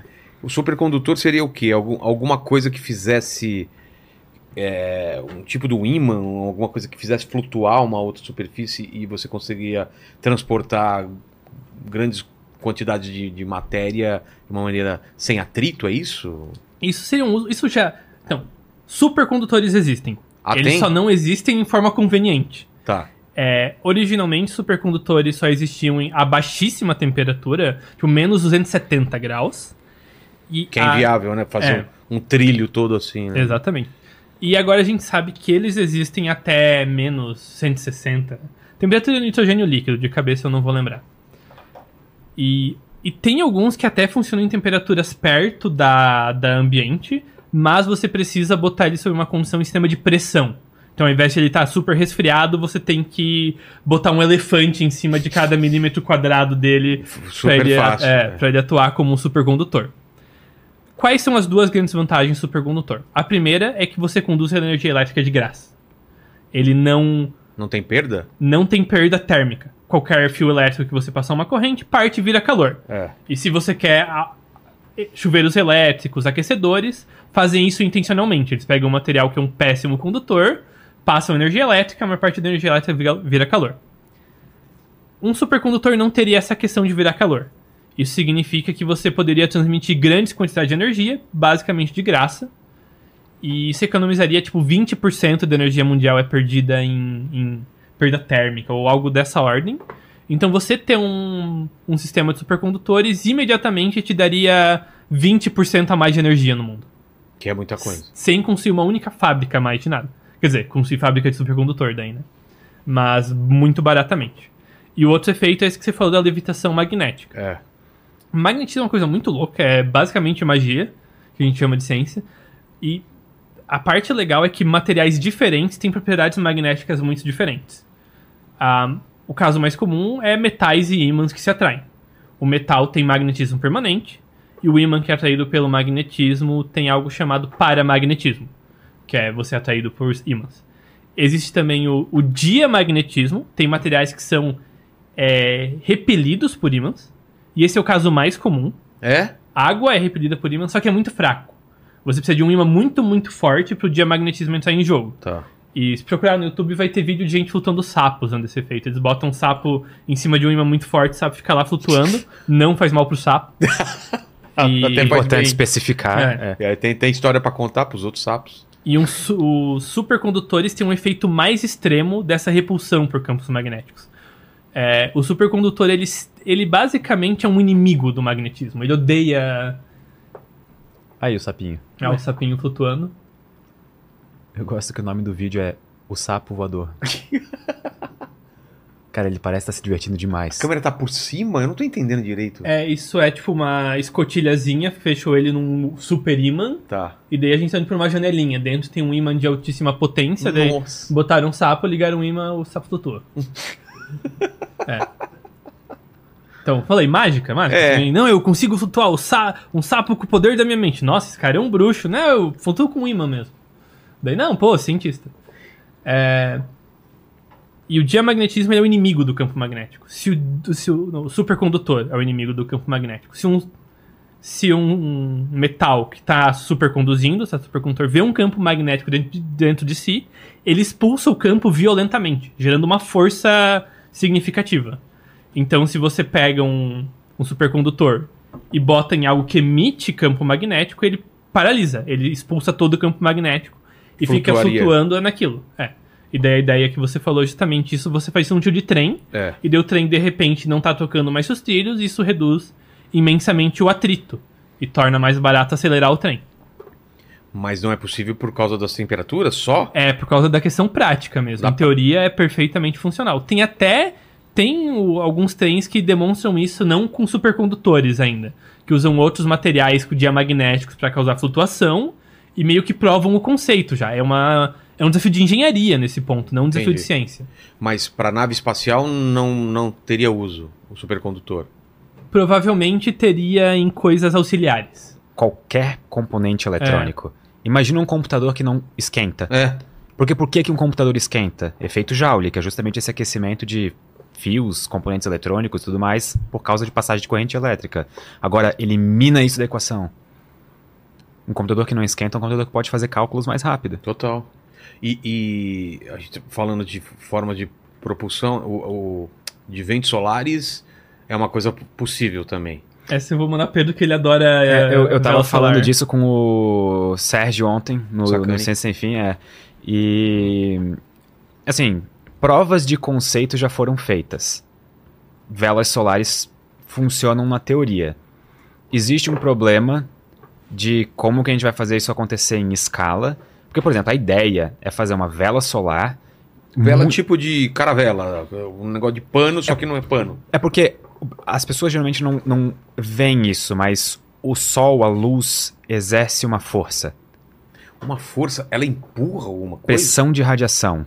Mas a gente sente isso. Sim, só que é muito fraco. Quer dizer, não, a gente não sente, porque é Ah. muito fraco, mas está Existe. atuando em você quando você está sobre a luz do sol. Na praia, eu, Sim. eu deveria sentir, mas é muito fraco isso aí. A gente pode até calcular, eu lembro de ter visto esse cálculo uma vez de o quanto que uma cidade fica mais leve num dia nublado.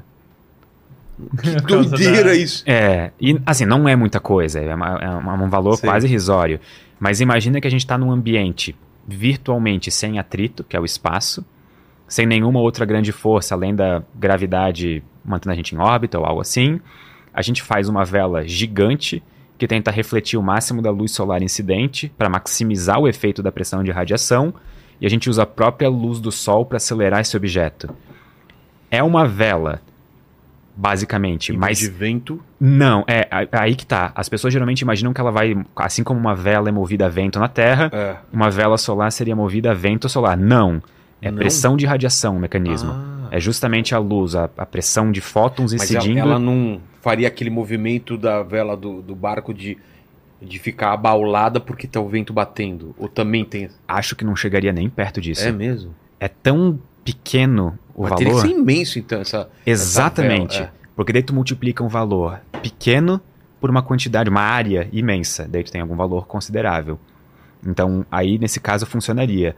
Só que a vantagem de uma vela solar é que a gente conseguiria manter a aceleração por muito tempo. Então a gente conseguiria chegar nas estrelas mais próximas de nós em 20 anos, 10 anos. É um valor totalmente. Acho que a gente conseguiria chegar a 5% da velocidade da luz. Uma coisa, uma parcela considerável, sabe? Então, valeria a pena tentar. Mas o problema é. A gente faria uma vela extremamente grande, ela tem que ser extremamente leve. Então, de novo, é um problema de ciência de materiais. E a gente não consegue levar carga útil, É. por exemplo. Porque precisa ser um mecanismo, um instrumento inteiro muito leve. Pra justamente conseguir acelerar alguma coisa. Putz. Senão a gente só criou mais lixo espacial. É. O que já é um problema, então. O meu detalhe favorito de vela solar, pela O que, curiosidade. que é isso, Ó, Paquito? esse vídeo aí é um vídeo do cara fazendo um experimento justamente com isso, com a pressão da luz, ó. É, ele colocou na câmara de vácuo e aí, como não tem a pressão do... a resistência do ar, fica mais fácil dele conseguir empurrar aí um objeto com a, a força da luz. Aí ele vai jogar o, o laser lá no, no papel alumínio e você vai ver que ele vai empurrando de pouquinho lá. Vou tentar adiantar um pouco esse... Assim, quando eu disse que era muito sensível, eu realmente não estava brincando. É. É realmente nem muito pouco. Empurra. Por exemplo, uma cidade, se eu não. Eu, eu- eu lembro que o valor é algo irrisório da ordem de uma cidade, num- por exemplo, de noite em relação a um dia ensolarado, ela fica 20 quilos mais leve. A cidade A inteira. cidade só inteira. 20 A área da. Porque, na verdade, o que importa é a área. É. Entendeu? Não, não tem outro. Não, não importa o tamanho dos prédios, não importa o tamanho de pessoa, não. O que importa é a área territorial da cidade, porque é ali que incide a radiação, incide a luz. Que doideira. Tem uma outra coisa que é um campo de estudo de para propulsão de, de nave espacial, alguma coisa. Antimatéria já então não rola, tem o vento, é, o, a vela solar.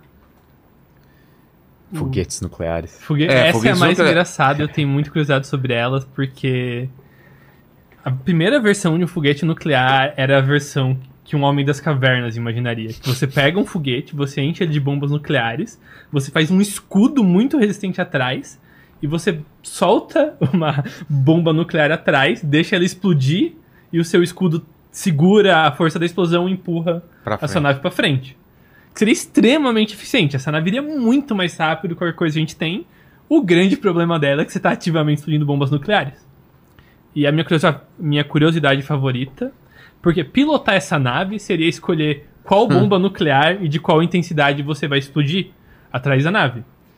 E para você conseguir fazer essa escolha em um tempo razoável, você precisaria de um sistema muito bom para pegar a bomba nuclear dentro da nave e soltar para trás, certo? Certo. E quando a NASA estava considerando isso, é Projeto Orion o nome, eles buscaram a empresa Coca-Cola para ajudar a fazer o design do foguete nuclear. Você tá zoando. Não, isso tá no, numa dos, dos memoirs do Dyson, que era um dos caras do projeto.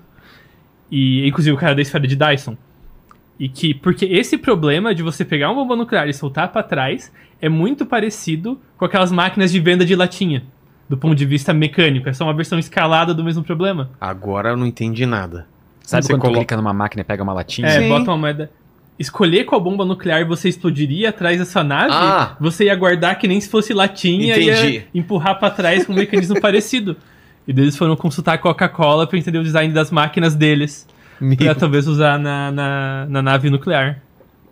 E não e estamos parados com isso porque Porque tratado de não proliferação nuclear e ficou proibido botar armas nucleares no espaço. E um foguete desse é uma arma nuclear. Se você, em vez de virar pro espaço, vira pra terra, Portanto, a, dentro de uma latinha da Coca-Cola tem uma bomba nuclear, pelo que eu entendi. É isso. é mais ou menos. Ô, Paquito, preciso fazer um xixi. Manda uma pergunta aí. Ó, é, acho que a pergunta mais importante que fizeram aqui, vocês falaram bastante aí de todos esse- esses conceitos tecnológicos e científicos. O Elton perguntou como isso tudo afeta o Grêmio. Como eu não entendo nada de futebol, eu vou deixar pros profissionais essa resposta. Ó, o Ramiro Rodrigues, ele perguntou aqui pra vocês se vocês assistiram e o que vocês acham do filme Moonfall, onde falam que a Lua seria uma mega estrutura que esconde uma esfera de Dyson com uma anã branca como núcleo. Olha, eu assisti esse filme curiosamente num voo, porque eu não tinha. Eu acabei todo o meu catálogo de filmes baixados e eu precisava urgentemente de uma diversão. E aí eu comecei a assistir esse filme e ele é um dos filmes mais viajados que eu já vi na minha vida, sabe? Eu não sei se vocês assistiram Moonfall em algum momento. Eu não assisti, mas eu tenho esse pesadelo recorrente que às vezes eu olho pra lua no céu e penso, se aquilo cai? e daí eu fiquei meio, pô, será que eu realmente quero assistir esse filme? Tem um filme do Lars von Trier que é meio que. é, Esse é o plot do filme, não é? Algo O assim? Melancolia? É. É, o Melancolia deu eu assistir, que daí realmente é esse pesadelo exatamente. É um planeta que vai bater na Terra, não tem o que fazer, não tem pra onde correr. É, isso parece ser meio aterrorizante, a imagem mental. É, é um filme sobre luto e aceitação, né? Então Só é, que assim, é sobre melancolia o filme. a ideia da Lua ser uma mega estrutura, eu acho que foi uma das ideias mais estranhas que eu já vi num filme sendo empregadas. Eu não, assim, se eu fosse dar uma nota de 0 a 10 pra esse filme, eu daria tipo menos 2. Esse filme é Sabe? muito ruim. É. Moonfall, né? é, só que ele é um filme, ele estranhamente me cativou. Sério? Eu tava preso no avião, tendo que viajar, Ah, eu precisava tá. assistir alguma coisa. E eu ativamente assisti esse filme por toda a duração dele. Só que eu não posso dizer que eu gostei da experiência, sabe? Você Mas acha- foi- Você foi- fica achando que o filme vai te trazer alguma coisa até o final, você fica esperando. Eu achei que lá pelo final do filme ele fosse acabar, fossem tipo abrir as cortinas e avisar, foi uma brincadeira, galera, esse filme era zoeira, sabe? Mas não, ele é, ele é sério. Ele leva a sério, né? É, e eu assistam um filme pra ter um como é um, um veredicto por vocês Pô, então mesmos, não mas assista o, a versão de Vingado- Vinga- Vingador do Futuro? Tem aquele do, do, do Schwarzenegger, é Vingador do Futuro? Exterminador do Futuro. Não, não. Não, outro? Vê, vê um do Schwarzenegger. Porque fizeram uma versão que tinha, mais nova, que tinha um Ah. elevador que ia de Londres à Austrália. Então ele tinha uma quebra, ele vinha daqui, depois invertia a gravidade, ele ele passava pelo meio da Terra, assim. Eu lembro de ter visto esse conceito em algum filme, mas eu não lembro exatamente em qual filme que nesse foi. daí. O Vingador, do, Vingador do Futuro, né? Que doideira. Manda, manda aí. Ó, é, o Egon Schurt, ele perguntou aqui, é, se o problema de utilizar supercondutores em microprocessadores é a temperatura, seria talvez viável instalar processadores com esses supercondutores na Lua? Assim, em teoria, eu, eu, eu não tenho a qualificação pra dar resposta definitiva, mas eu acho que é uma excelente ideia aí. Tipo, se- porque se você botar numa cratera lunar de sombra eterna, você vai ter temperaturas baixíssimas. Eu acho que o problema vai ser muito mais a todo o No processo. caso, usando supercondutores ou só microprocessadores? É, acho que alguma estrutura que você queira usar com superprocessadores, tipo um supercomputador com é, um processador inovador usando supercondutores. Eu acho que seria pior, Hum. porque na Lua a gente não tem atmosfera. Então, das três maneiras de conduzir calor, que são a condução, convecção e radiação, a gente só estaria usando a radiação Mas eu, eu falando- dissipar calor. falando de- de- eu acho que ele deu a ideia de fazer isso com um supercondutor, que já não emite calor. Ah, mas daí tanto faz estar na Lua ou na Terra. Mas na Lua você não precisa resfriar, porque não tem tanto calor externo vindo. Talvez Mo- isso Momento fosse- sinapse. Momen- é. Eu preciso Eu- pensar melhor sobre essa ideia. Mas eu- eu acho que, gostei. eu acho que não seria.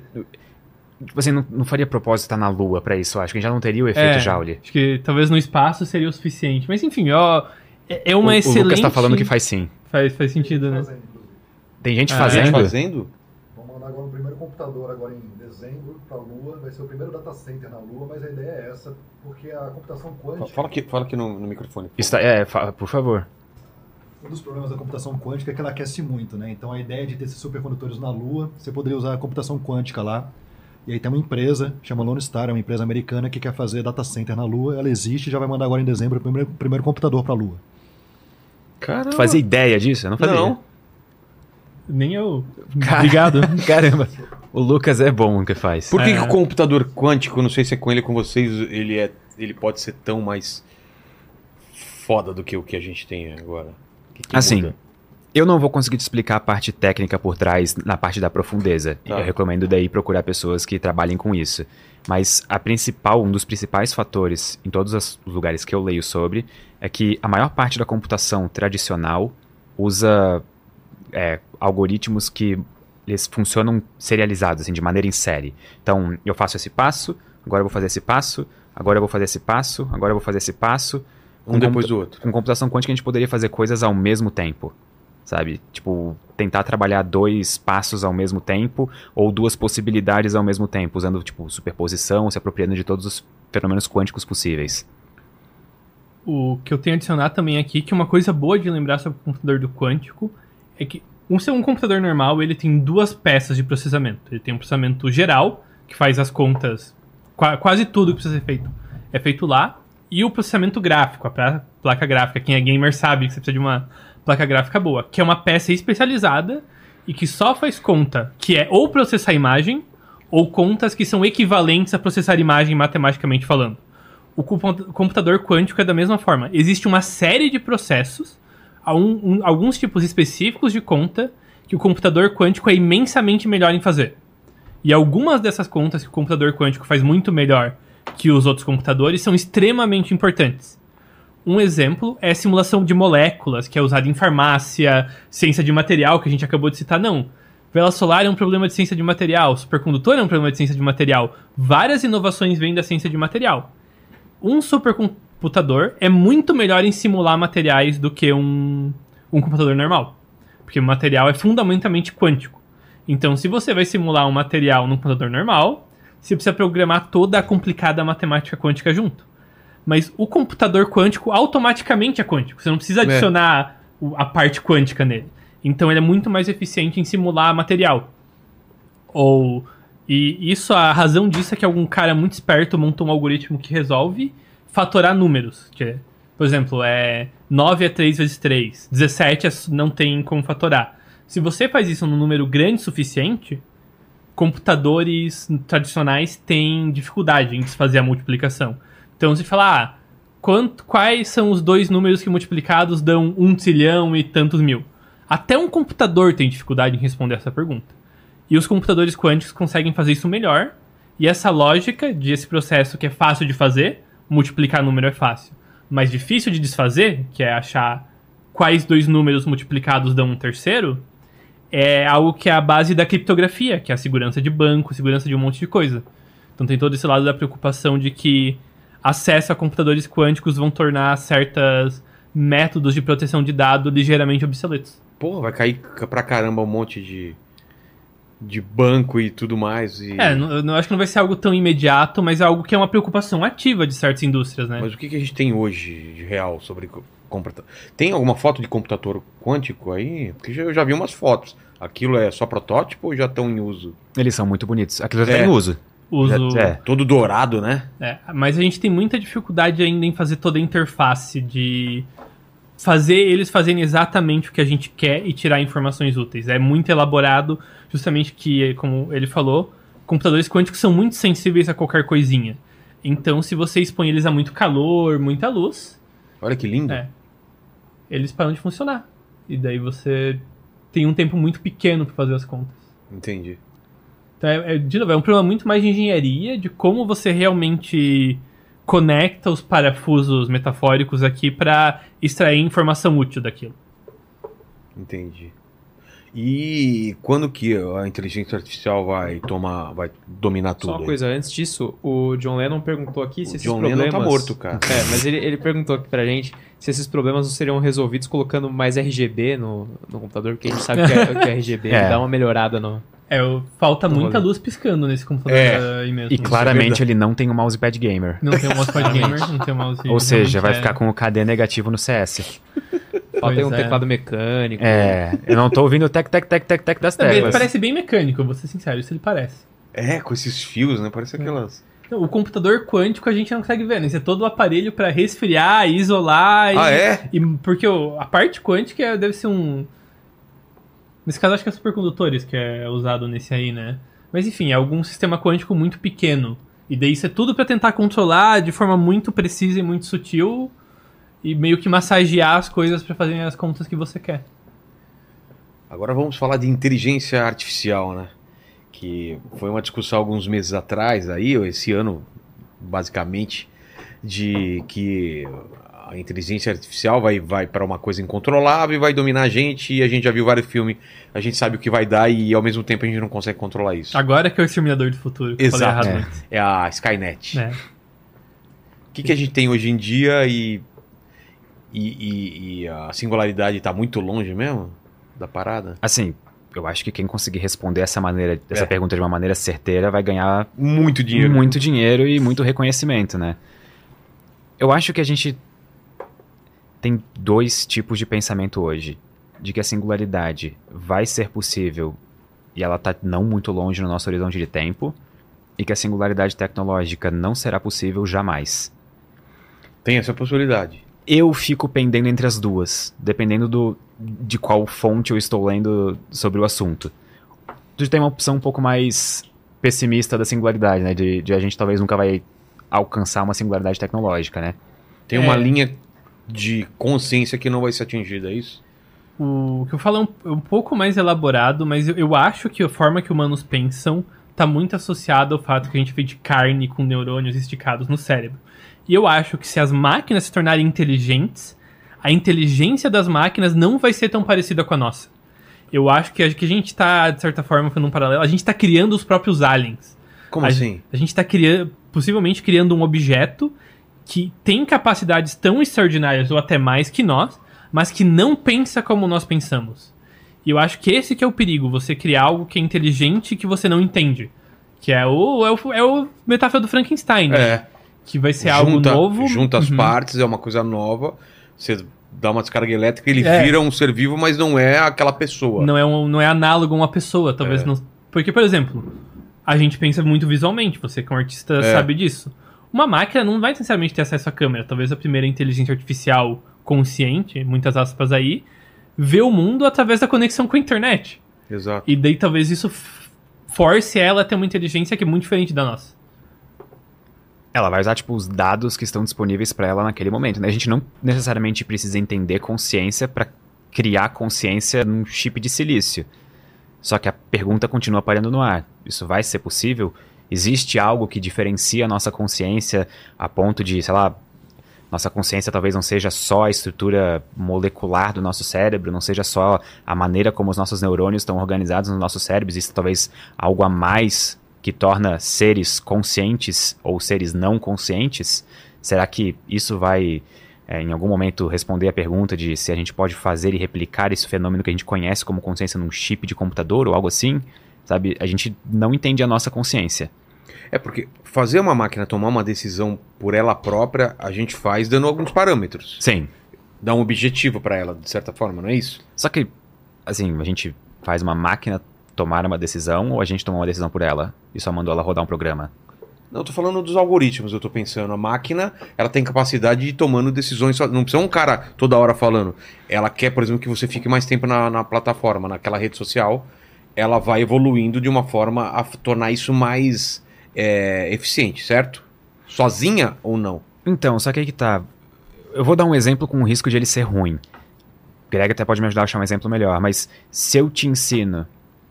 Vamos supor que tu não tem nenhum instinto de sobrevivência. Tá. Imagina que tu é um. Eu não tenho. mas vamos imaginar que tu é uma página em branco. Tá. Eu te ensino e te programo e te instruo a toda vez que a boca fica seca tomar um gole de água. Certo. Tu decidiu tomar um gole de água toda vez que a tua boca ficou seca. Não, eu aprendi isso porque você me falou que eu teria que fazer isso. É isso que a gente faz hoje com computadores. Só que aí o computador pode. Eu posso programar ele pra. E além disso, de estocar água, por exemplo, porque pode acabar a água que tem perto de mim. Só que tu teve que instruir ele a fazer É. isso. Ele não tomou Ah. essa decisão. Tá. E é isso que computadores fazem hoje em dia. Eles não tomam decisões. Mas não tem uma forma dele ver uma necessidade de aprender mais ou ir passar para um novo nível e ele ir atrás dessas coisas sozinho? Atualmente, programação? não. Isso que é a inteligência geral artificial, né? Que é a inteligência que causaria o apocalipse Qual- qual- qual- inteligência. existem quantos níveis dessa inteligência? Hoje a gente tá na. É- Narrow, narrow AI, né? Tipo, É. uma inteligência artificial bem... A Roberta que conseguiria responder É, essa, a Roberta. essa Ela teve pergunta. aqui, aliás, temos um programa só sobre isso aí, É. com ela e com o Sakane. O problema das inteligências artificiais hoje é que a gente consegue fazer elas atingirem um nível de competência extremamente assustador em uma habilidade muito específica. Entendi. Então eu posso fazer. é, ou eu posso fazer, por exemplo, uma inteligência artificial virar um mestre de xadrez que ganha de todos os melhores jogadores de xadrez do mundo. Mas é isso. Tudo bem, é uma, é uma habilidade Pô. impressionante. Eu não consigo ganhar de xadrez, sei lá, do computador, sabe? Mas é só isso, ela só vai ser boa naquilo. Essa mesma inteligência artificial não vai conseguir, por exemplo, pegar isso daqui na mão e desenhar, sei lá, um- um- uma pintura romana estilizada com cartoon, sabe? Tu até pode pedir para um Mid Journey fazer isso, É. alguma coisa, mas ele vai fazer só isso. Sabe? Ele não vai ser uma inteligência geral, que seria o próximo É passo o próximo disso. passo ou tem um intermediário? Vai ter um gradiente, né? Claro. Provavelmente. Uma escalinha que Uhum. vai até chegar. E a geral seria o quê? Seria justamente o. Pedro falou, a inteligência que faz imagem ou a que joga xadrez são basicamente calculadoras muito, mas muito elaboradas. Tão elaboradas que a gente não entende exatamente como elas funcionam inteiramente, mas, por exemplo, o chat GPT que estourou um tempo atrás. Ele é uma calculadora de palavras. Você bota uma série de palavras, ele pega essas palavras, interpreta de um jeito que a gente não entende e gospe palavras que eles acham que é consistente Em cima de é, probabilidades? em cima de probabilidades e uma matemática que ele. Ele tá constantemente tentando É. prever o que, que você gostaria de ler como resposta. Tá. Exatamente. Uma inteligência artificial Que é- geral. Quem é pode falar. casado faz isso constantemente com a esposa. Você tá na res- quando ela te pergunta alguma coisa, na tua cabeça você vai escolhendo palavras Uhum. que pela tua experiência vão agradar mais ela e, e é um aprendizado. Se você usou fica calma e ela Uhum. ficou nervosa, você não usa mais o fica calma e você vai substituindo. Vilela aí- GPT. Aí que vem uma. Esse é o pior que é um exemplo perfeito, porque aí você tá fazendo isso com uma intenção. Imagino que nesse Certo. caso você gosta da sua esposa Eu e quer quero agradar agradar, ela. é. Exatamente. A máquina não tem esse sentido de propósito e de direcionamento. Ela é, automática. É tipo se você botar uma bolinha naquelas máquinas que. De, que você vai batendo uma coisa na outra Sei. e derrubando. Sei. É tipo isso, ela não tem um direcionamento, ela não entende causa e efeito. Por exemplo, se você perguntar "Ah, qual é a cor do céu, a máquina fala azul. Mas ela não tem o conceito do que é azul. Ela não tem entendimento de que não. O céu é azul porque o céu é azul. Ela só sabe que quando existe a pergunta que cor é o céu, é, azul é a responde- próxima palavra. Se ela responder azul, Uhum. a galera vai pra próxima e ok. É, azul é uma palavra associada com essa pergunta. E azul é essas quatro letras, não uma cor, sabe? Daí se você perguntar o que, que é azul, daí ela vai, pera, quando é perguntado o que é azul, em geral os textos que vêm em seguida falam de cor. Daí ela vai lá e escreve Ah. algo sobre cor. Uma inteligência geral seria uma inteligência computacional que tem esse entendimento de causa e efeito. Que- Ela não vai num banco de dados e simplesmente, em forma de probabilidade, escolhe o que É. a, a maioria das pessoas pensa sobre aquilo. Seria uma inteligência que entende que o céu é azul. E ela pode até dar uma resposta disruptiva. É. O azul pra mim é tristeza, porque eu perdi o- a minha calculadora, Uhum. que era meu Porque venceu filho. minha licença do Windows. né? É. É. Tá. Imagina que uma inteligência dessa se perguntaria: o que que é azul? Dela. Eu sou. Eu tô preso numa caixa, eu nunca vi a cor azul. Por favor, me dá uma câmera e me mira pro céu. Eu sei que o céu é azul, mas eu quero experienciar a vida. É, exatamente. Exatamente. E aí? é, Me faz uma pergunta decente, para de perguntar o que é E azul. a o que que próxima que cena é o cara com o martelo destruindo aquela coisa. Eu vi uma, um meme muito bom que era procura-se engenheiro de contenção de AI. É, daí requisi- requisito, ser muito bom em puxar coisas da tomada e jogar baldes de água em computadores. É porque um dos argumentos é esse, né? Só puxar da tomada acabou o perigo. Se não tiver conectado na internet, né? É. Se não estiver conectado à internet, não estiver conectado localmente com nenhum outro computador, né? Mas Nenhum aí eu acho que entra todos os paradoxos do porquê é perigoso essa inteligência se é algo que a gente não entende. Porque vamos supor que você é uma máquina no computador, uma suposição meio lo- longa. Eu sou o quê? Uma máquina no computador. Você é uma inteligência que desenvolveu consciência por Tá. a sorte ou azar. Se você entende que você é uma máquina, que humanos consideram você perigoso, você talvez se finja como uma máquina burra Claro, até te soltarem na internet. claro. Isso faz sentido.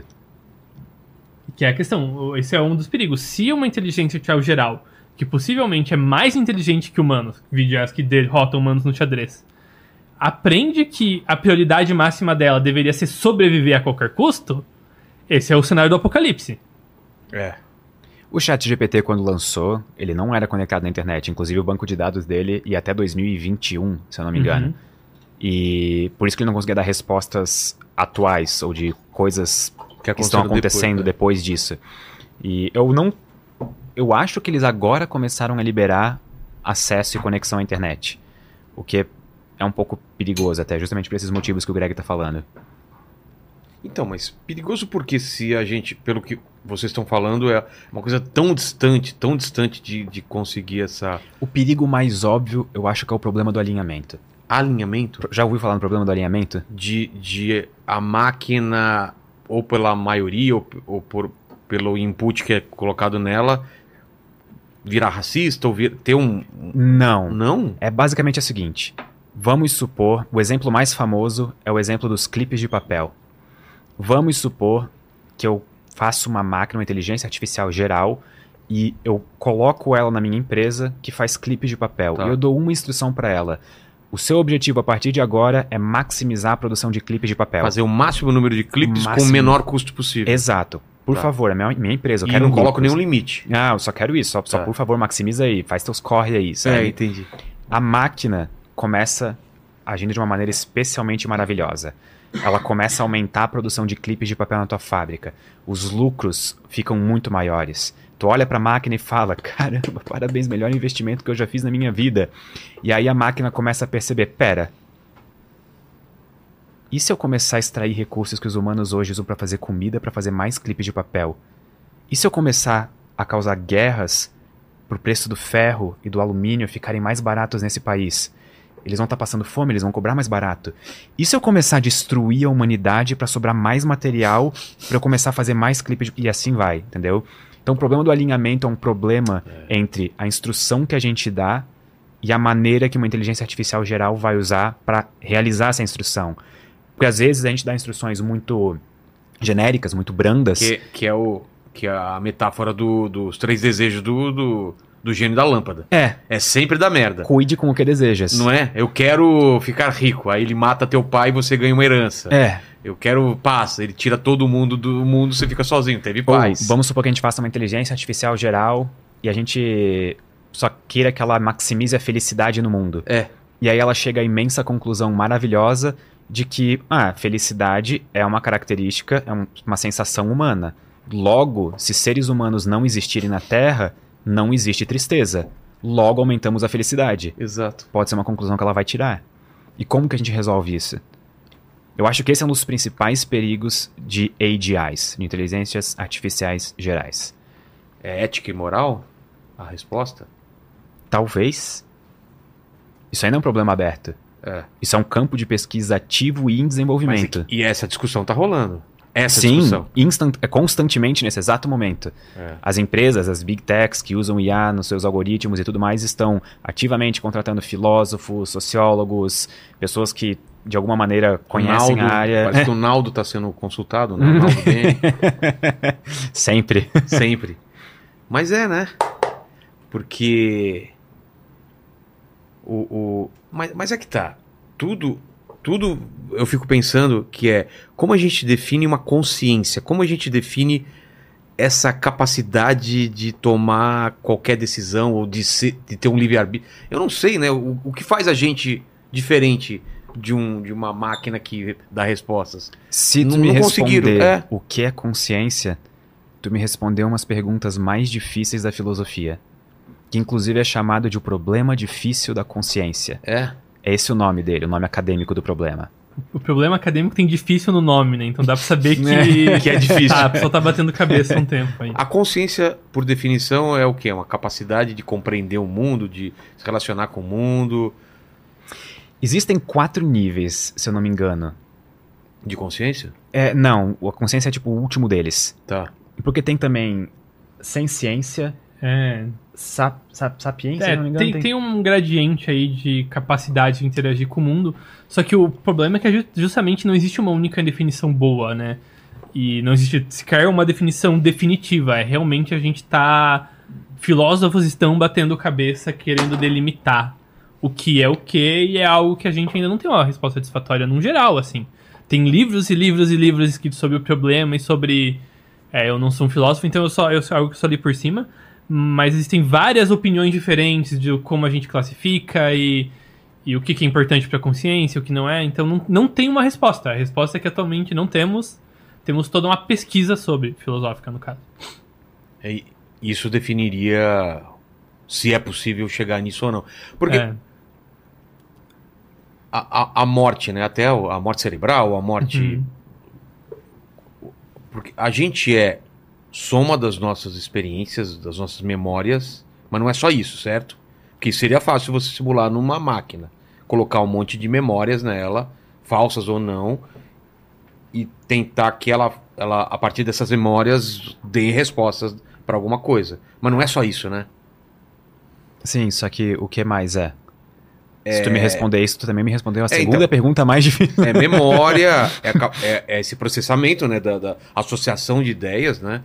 Por que que uma criança consegue definir o que é um cachorro e uma máquina definir o que é um cachorro é muito mais complicado. Tem um monte de foto lá e ela ainda pode se confundir. Mas chega um ponto que, que a criança sabe o que é um cachorro, né? Mesmo sendo muito, muitos cachorros diferentes. Como é que é? Isso é o que você gosta de falar, que é aquele paradoxo de que humanos fazem de forma Moravec? muito... Acho que é o Moravec, acho Paradoxo Ah, do Moravec. Fazem coisas difíceis, muito fáceis. A- as Como é? inteligências artificiais conseguem fazer coisas muito complexas, no sentido de intelectualmente complexas, de maneira fácil, só que elas não conseguem fazer coisas que a gente julga simples, que uma criança de 4 anos faria, que é, por exemplo, trafegar por essa sala sem bater nenhuma mesa e nem derrubar nenhuma coisa, sabe? Se bem que nem toda criança de 4 anos faria isso, então É. talvez foi um exemplo fraco, mas sabe? Mas é. nesse o, sentido. o Paquito não conseguiria fazer A isso. gente, quando sai do dia de perna, não consegue. Pô, eu fiz o leg, é, o leg day lá, mano, você sai tudo Sai tropeçando tudo, nas coisas. Fala, Paquito, tem alguma pergunta em cima do que a gente tá falando aí pra ir pro outro assunto? Cara, sobre inteligência artificial, acho que não. É, mas. ah, vamos lá. É, tinha uma da Lua. Ah, da Lua. Ah, aqui achei, ó. Vocês falaram bastante da Lua. O Felipe Augusto ele perguntou sobre o Hélio 3 na Lua. Se tem perspectiva aí da gente ir lá A coletar China quer- quer tirar, 3. né? É, a China tá pensando em ir lá. Sabe quem poderia dar essa resposta? É. Tá sentado ali, ó. É mesmo? Pega, pega o. Tem um microfone. Depois, depois pega o microfone. Quer, pra quer fazer uma substituição? Eu vou no banheiro rapidinho, você senta aqui. Eu tá me coçando que vocês estavam falando muito de fusão nuclear, né? Coitado, cara. Coloca uma cadeira É, não, pra quer- ele. quer- Olha! não, Não, não, tem uma cadeira aí. Porque o cara tá. Vocês não estão vendo, o cara tá assim, ó.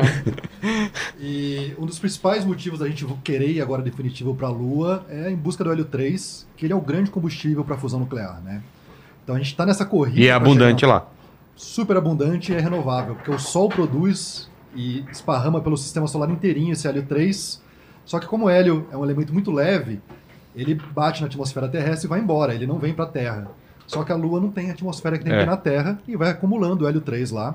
E esse hélio 3 pode gerar a tão famigerada Como hélio se traz hélio 3? São tanques? O que que é? você não precisa necessariamente trazer, você pode simplesmente usar é, a própria Lua para ser uma base para produzir energia. Ah, é? E a Lua, vocês estavam falando dela ser um trampolim para chegar em outro sistema solar, é, em outras partes do sistema solar, né? Uma das ideias que a gente tem é material vasto, você tem muito material metálico na Lua, você tem muita energia disponível, então a Lua pode virar também uma grande fábrica para produzir, entre outras coisas, até espaçonaves. Então essa ideia de não ter que tirar as coisas da Terra Ah, dá pra construir lá com os materiais de lá? é, mas isso é uma coisa médio e longo prazo, né? é uma coisa que vai acontecer para amanhã. Mas o que eles estão fazendo nesse momento é mapear todos os recursos. Né? A gente sabe que tem muito minério na Lua, tem muito hélio 3 e tem muita água também, que é outro elemento essencial para a exploração espacial. Então, que louco. o hélio 3, Greg pode falar melhor por que que o hélio 3 é tão bom para fusão nuclear, mas a gente descobrindo como resolver o problema de gerar uma energia positiva para fusão nuclear, o hélio 3 é o principal elemento para isso. Já imaginou, Vilela, que tu ia fazer uma pergunta sobre hélio 3 Ia ter um cara. ia ter literalmente alguém que trabalha com isso no teu podcast? Exato. Short, né? Então, O cara tá de shorts aqui. Qual que é a do L3, então? Eu não conheço o suficiente sobre o assunto. É? pra- é. É, dá- É, Talvez seja melhor que o L1 e o L2, né? então, E o que hélio eu 4. sei. É. É. o, o hélio usual, que é o hélio 4, né? Que tem dois nêutrons e dois prótons. E quando dois núcleos atômicos estão próximos um dos outros, tipo no Sol, existe uma chance que eles vão interagir. Existe uma série de possibilidades. Podem ou bater um no outro e se afastarem, ou eles podem se fundir e formar um núcleo mais pesado, que é a fusão nuclear e liberam energia no processo. O jeito que o Sol faz isso é de um jeito que não é muito prático. O Sol consegue fazer porque ele é enorme e tem muito poder, tem muita pressão, tem altíssimas temperaturas. E tanto que a receita de fusão nuclear do Sol é você bota quatro pedaços de hidrogênio junto, quatro núcleos de hidrogênio, e torce para dois virarem nêutrons e daí eles fundem. E o que a gente tenta fazer aqui na Terra é usar isótopos, que são elementos com um número diferente de partículas no núcleo, que maximizam a chance dessa interação de fusão acontecer. E daí os melhores para isso são o hélio 3, o hidrogênio 2, os ambos têm três partículas no núcleo atômico, eles são meio que quase que o espelho um do outro. Então quando você faz a- as contas, você maximiza a chance de que fusão nuclear vai acontecer se você tem esse- esses, seus- esses elementos na mistura da fusão nuclear. Entendi. Fala, Paquito. Eu queria dizer que a sua lógica é falha, tá? Por Você quê? falou que o L3 deve ser melhor que o 1 e o 2. Porque se fosse assim, o Star Wars Episódio 9 seria maravilhoso. Entendi, faz, faz sentido. Faz sentido. Ó, é... A Mei Mei mandou aqui, ama Vai essas... que eu quero falar sobre viagem no tempo, cara. Tá bom, ela mandou aqui, ama essas duas figurinhas premiadas que brilham no escuro. e aí o, o Egon Schurt mandou uma outra aqui. Ele perguntou se o futuro para o combustível dos veículos seria o hidrogênio verde. Hidrogênio verde? Eu não estou no loop dessa Se eu não me engano, ele está se referindo às células de hidrogênio que eles pensam em usar para mover alguns carros. É, como todo combustível automotivo, eu acho que a resposta depende muito mais de se a infraestrutura da galera vai conseguir se adaptar o suficiente para isso ser viável em escala, do que se necessariamente a tecnologia é viável ou não. Porque esse também é um dos problemas da eletrificação da nossa frota de carros hoje em dia, né?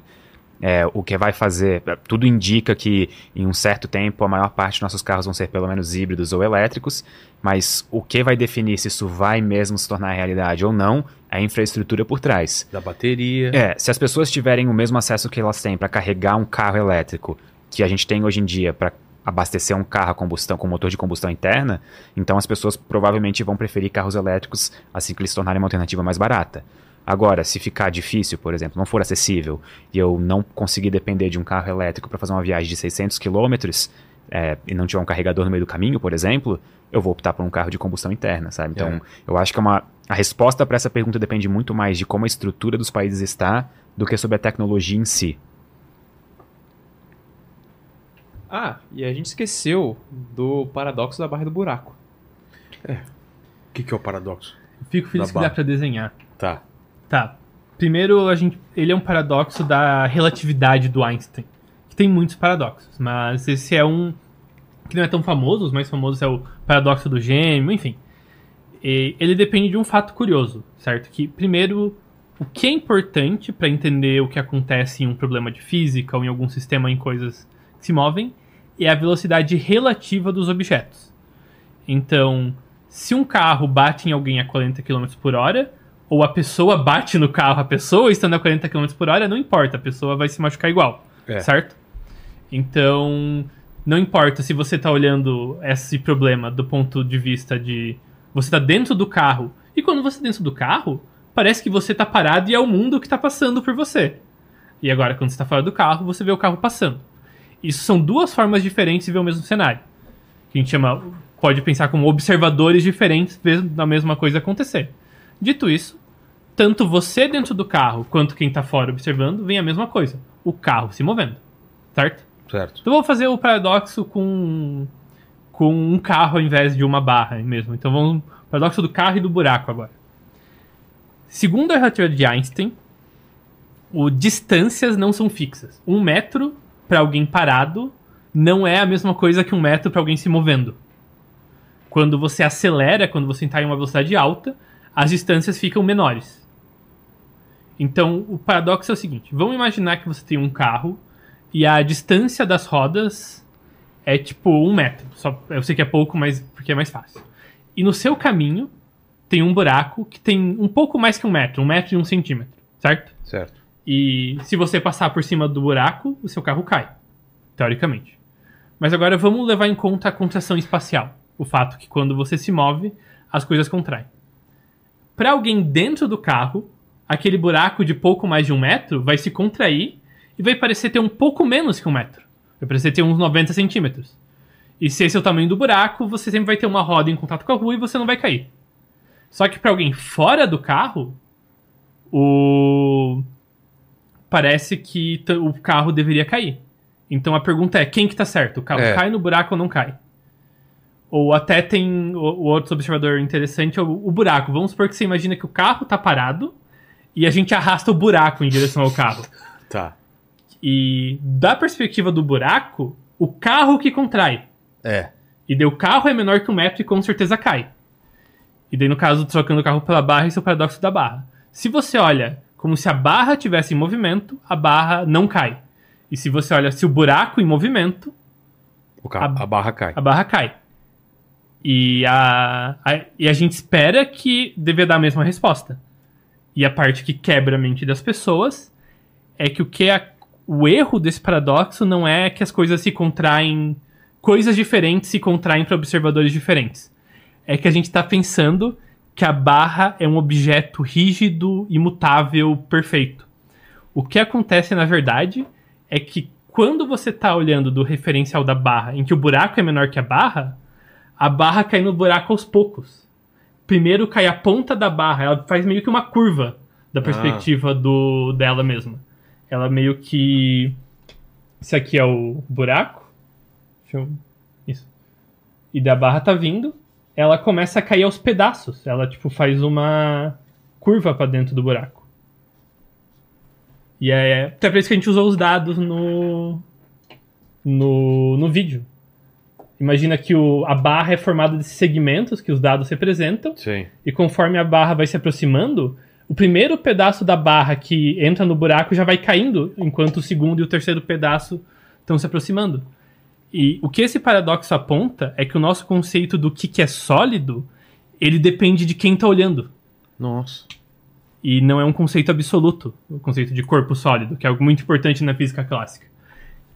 O, o Viagra é todo baseado nessa, nessa teoria. Mas eu, eu, eu gostaria de, de- dizer que eu entendi, Greg, mas eu não entendi, cara. É muito complicado. Você entendeu, Paquito? Eu entendi. Então tenta explicar pra mim. Cara, é o seguinte, tudo, na verdade, é feito de coisas menores, tá certo? Tá. A barra é feita de Pequenas átomos partes, individuais. Você tem que olhar a barra, nesse caso, como se ela fosse cada um desses átomos Tá, individuais. mas se eu tô numa velocidade muito grande, o buraco fica menor e eu não cairia. E eu caio porque eh, são pequenos pedaços? Isso que eu não Porque entendo. o- os primeiros átomos, os primeiros pedaços da barra, que assim que ele faz, passa, sair da estrada e tá no buraco, eles já começam a cair naquele momento. Sei. Então a ponta da barra começa a cair antes do fim da barra. Certo. Então quando a barra toda tá sobre o buraco, eu acho que dá pra desenhar isso melhor. Imaginar que isso aqui é o buraco. E a barra quando a barra inteira. toda, ela, mesmo sendo, ela vai estar tipo assim. Ela vai estar inclinada, vai estar fazendo uma curva pra dentro do buraco. Entendi. Então, mesmo esse comprimento total aqui sendo maior que o buraco, a barra ainda cabe. Porque ela tá curvada. Sei, sei. Isso foi. Mas esse, esse paradoxo era pra quê? Pra provar o quê? Isso é pra provar que tudo que você define na física clássica e aprende até o. Tudo que basicamente o pessoal sabia até o começo do século XX sobre como a física devia funcionar tá errado. É basicamente físico sacaneando o outro. É mesmo? É, é uma curiosidade do. Eu gosto muito que o Greg passou os últimos cinco minutos explicando esse exemplo muito louco. E aí eu vi, mas pra quê? Sabe? Mas é, né? A gente sempre tenta achar o. Não se pergunta isso pra alguém da ciência ainda. Não, eu tenho uma resposta definitiva que é porque o coração humano nunca para de querer saber mais. Exato. E daí justamente alguém me disse, não, mas. Poxa, esse tal de Einstein tá falando que as coisas contraem, mas se eu olho pra esse cenário de duas perspectivas que deviam ser equivalentes, não parece equivalente. Então, Einstein, você tá errado, te provei, ah, eu sou melhor que Einstein. Daí chega um outro cara espertão e pensa, não, peraí. Mas você tá assumindo que a barra é 100% perfeita. Não, a barra é feita de átomos, e ela pode cair aos poucos. E isso é um problema que é resolvível matematicamente. Então você pode jogar na cara daquele cara. que fica, Não, você não é mais esperto que Einstein. Basicamente é isso. É. Ô, Paquito, Diga. tem como fazer votação ao vivo? Tem. Tem. Posso sugerir um experimento Claro. mental? Vamos lá. Tu vai participar, Claro. ativamente. Tá bom. Vamos supor, e vocês também, chat, e eu já vou explicar as opções. A gente vai colocar um botão na lua. Um botão, literalmente um botão. Tipo, pra, pra apertar assim, ó. Pá! Apertei Pá. um botão. Tá. Na lua. Tá? Lá vai ganhando. Tá. A lua. tá- botão. Tem um botão na lua. Eu vou. Imaginem que eu tenha uma barra de ferro sólido que vai daqui até o botão. Tá. Quando eu tô assim, eu tô segurando a, a barra que vai até a lua e com o Tá botão. empurrando pra cima. Não, ainda não empurrei, calma. Não. Tá, tá segurando sua barra. Tô segurando só. Tá. Digamos que ela tá nessa distância daqui do botão. Ah, tá. Tá. Não, não encostou Não ainda. encostou ainda. Ah, tá aqui. Isso aí, Pera, tá assim. Agora. Que é bom Ô, Vila, acho que tu podia desenhar, né? Eu acho que. acho que, acho é, acho que- é uma jogada mais correta. É. O- Essa é, a- é um rosto feliz, assustado. Emoji assustado. Ah, ok, Esqueci feliz. o botão é. na lua. Boliche, bola. Ah, tá. Botão. Agora virou aquele jogo que a gente adivinha o que ele tá desenhando, né? É. Tudo que a gente descreveu, então a gente não sabe. Aí tem uma. Uma barra. Não encostou no botão ainda, é isso? Ok. É assim que eu tô agora, tá? Tá. Nós todos estamos assim agora. O que eu vou fazer? Eu vou mover a barra em direção ao botão. A pergunta é, e aí tu pode fazer as opções da votação.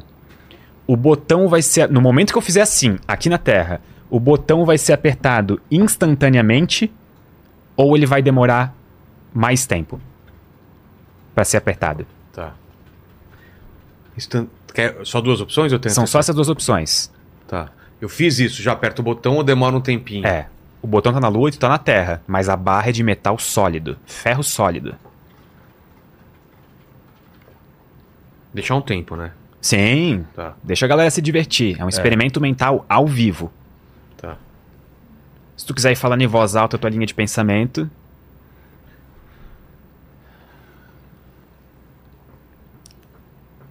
O Paquito deve estar muito feliz ali agora. É! Ele, ele deve estar. ele deve estar. Eu vou trazer a, a, a conversa o Lene, que é um especialista em bastões e botões. Vamos lá. Você sendo o especialista em bastões e botões, Lene, o que que acontece se você empurra esse bastão pra cima, ele automaticamente já clica? Ou Bom, demora? Na- é, bom, na, na minha opinião, eu acho que é, automaticamente ele já clicaria, que isso é um bastão sólido, É. né? Então ele, ele, ele já está próximo àquele botão. e ao Mas ele é muito grande. Enquanto isso, no privado, eu vou mandar um vídeo pro Paquito Tá, pra ele mostrar depois, Tá tá? Fechou. Cara, que doideira. Paquito, você provavelmente já sabe a resposta. Eu sei. Ah. Cara. Porque não é. A luz ela demora um tempo, né? Pra sair do sol, chegar aqui, demora uns minutos daqui. da- da. Mas se é uma barra. é, não tô disparando, eu tô. Nossa, cara. Paquito, está na vossa caixa de mensagens do Zip Zop. Tá. Então, ok, nós temos um voto por enquanto pro time Que é o instantâneo. instantâneo. Eu vou ser do contra. Eu vou falar que demora um tempinho. Tá, como é que tá as votações no chat aí? É. Ó, aqui temos 411 votos. E tá 38% falando que aperta instantaneamente e 62% falando que não aperta instantaneamente. Tá mais próximo do que eu imaginei que estaria. O, o nosso amigo Marcelo D2 diria que ele vai apertar agora ou não? Vai apertar. Mas vou apertar. Mas não Entendi. entender. Tá, tá, tá devagar, hein, Paquito? Ele tava pensando em outra devagar porque eu coisa. apertei antes de, de vir. Tá, quer deixar isso daí, a gente vai para outro assunto e depois volta ou já quer agora? Tu que manda, tô por vocês. Tá, então vamos, vamos deixar isso daí, né? Vamos deixar mais, mais gente É, deixa, deixa a galera Deixa aí. rolar. Tá. Eu vou É. no banheiro enquanto isso. Vai lá, vai lá. O que, que mais o pessoal tá comentando aí? Ó, é, o RTS, ele perguntou aqui, quem que é esse cara que o Greg... Peraí, pe- do- o pessoal tá me corrigindo que o Bezerra da Silva não é o Marcelo D2, desculpa. tá bom, tá bom, desculpa, gente. O RTS perguntou quem que, é essa, quem que é esse cara que, é, que a inteligência artificial Greg está dublando. É, eu- agora eu sou forçado a explicar uma piada que se desenvolveu no podcast do Sinapse, porque eu não tenho muita rede social, eu não sou uma figura. Não vou dizer que eu, eu não. Eu sou basicamente zero público, se você me pesquisar na internet. Agora eu tenho por força de necessidade em certo aspecto, mas quando o podcast começou a estourar um pouco mais, o pessoal ouvia a minha voz, ia pesquisar quem eu era, quem eu era e não encontrava nada. E, o Cara. pessoal, e como era um podcast tecnologia, ciência, o pessoal inventou a piada de que eu era uma voz que o Pedro programou pra conversar com ele. Que o Pedro é uma pessoa muito sozinha e que não teria um amigo de verdade. O pessoal não considerava o Pedro uma pessoa desse nível. E ele, eu era uma inteligência artificial que batia papo com o Pedro pro Synapse. É, eventualmente eu fui forçado a sair da minha caverna e. Pra provar que não. É, exatamente. Fala, Paquito. Tem um gringo que no canal dele rola isso, né? Esqueci o nome dele. É um cara que tem um... Kyle Hill. Isso, Que uma época ele e o Pedro estavam com um look bem parecido É, e foi ele é alguma cabeludo piada. também, Mas o que É. que é o lance? Ele tem uma inteligência artificial que conversa Ah. com ele? É que a esposa dele dubla uma inteligência artificial do, no vídeo dele, entendeu? Ah, tá. Ele É. conversa com uma inteligência artificial que é dublada pela, pela esposa dele. Ó, é... O Luiz Fernando mandou aqui. É um prazer enorme ver o Los e o Greg. É, vocês conseguem me fazer me sentir burro sem me ofender. Aí ele perguntou, sobre o urânio ainda durar 70 anos, não seria o mesmo medo que temos do petróleo, só que sempre acabamos achando mais? É possível, mas eu acho que o, o Pedro talvez saiba melhor dos detalhes, mas na falta do Pedro vai de Greg mesmo. A, a ideia principal que esse problema aponta não é que necessariamente 70 anos a gente vai ter zero urânio, mas que o urânio é um recurso finito. Sei. Então a gente pode, vamos supor, achei um monte de urânio debaixo do mar, começando a minerar o mar, mas em algum momento não vai ter mais urânio. Esse que é o ponto. E é uma quantidade bem finita. Entendi. Fala, Paquitos. Ah, ó, o Lucas ele perguntou aqui: com a breve colonização da Lua, a inst- é, instalação de fábricas, etc., poderíamos ver da Terra as luzes das colônias durante uma noite de lua nova, por exemplo? Eu acho que. E talvez eu, alguém eu tenha que ser corrigido, mas eu acho que é improvável, a menos que as luzes sejam muito. muito intensas. Porque, porque eu dava pra pensar no inverso, né? Se da Lua a gente vê as luzes da Terra, É. que é a mesma distância. E eu acho que não, até onde eu sei das fotos da Lua não dá pra ver as luzes da Terra. Mas eu talvez esteja errado aí. A pergunta era sobre se dá pra Dá ver as luzes, se, se tivesse uma civilização na Lua, se daria É. pra ver? É, se Durante com, uma com lua nova? fábricas, com a colonização, é. Nossa, eu acho que a resposta Praticamente é não, porque a Lua reflete, se eu não me engano, 90% da luz solar incidente tem na superfície. também. O albedo dela é extremamente alto. Então, Só que a pergunta dele foi durante uma lua nova. então que a- uma parte da Lua estaria iluminada pelo Sol. Ela estaria refletindo. Não, lua nova é Quando quando. nova tudo escuro. Tudo, Tudo escuro, lua. é. Ah, então daria. Daria. Ah, ver- é verdade. Nossa, eu totalmente me perdi nas fases da Lua. Ó, o Fernando Bonanati, ele mandou aqui: máquinas geralmente fazem o que você manda e não o que você quer. Acredito que uma nova inteligência artificial agiria como uma criança curiosa ou um animal, é, sem que ninguém pudesse controlar. não é uma ideia muito improvável. Vamos supor que, por algum motivo, uma inteligência artificial fosse curiosa e quisesse conhecer mais sobre a humanidade. Ela poderia fazer isso tranquilamente. Nada, nada impediria ela, sabe? E até, assim, não é muito inacreditável de se pensar que o instinto de autopreservação seria uma característica de qualquer entidade consciente, sabe? Então, assim, ela poderia até tomar atitudes extremas na intenção de se autoproteger, por exemplo, de se perpetuar, inclusive agredindo seres humanos. Ó, e o pessoal perguntou quais são os tipos de estrelas que existem e quais são as diferenças entre elas. Entre todos os tipos de estrelas que existem, Todos os possíveis e imagináveis na história do universo. É Nicole Kidman, né? Não, assim, existem, por exemplo, eu, eu não vou saber de cor todos os tipos de classificação de estrelas que existem. O Sérgio do Space Today provavelmente seria a pessoa indicada para responder isso.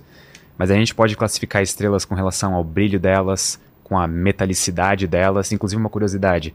Para astrônomos, tudo que tiver na tabela periódica acima do L é metal.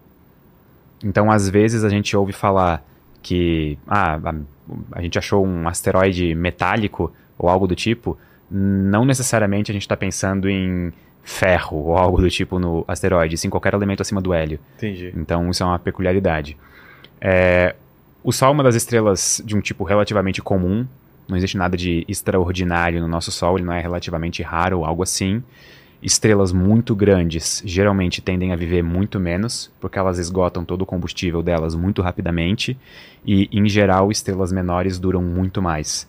Então a gente pode ter estrelas que vão, quanto as menores, da escala de trilhões de anos, até estrelas como o Sol, que duram na escala de 20, 30 bilhões de anos, e tem escalas que duram.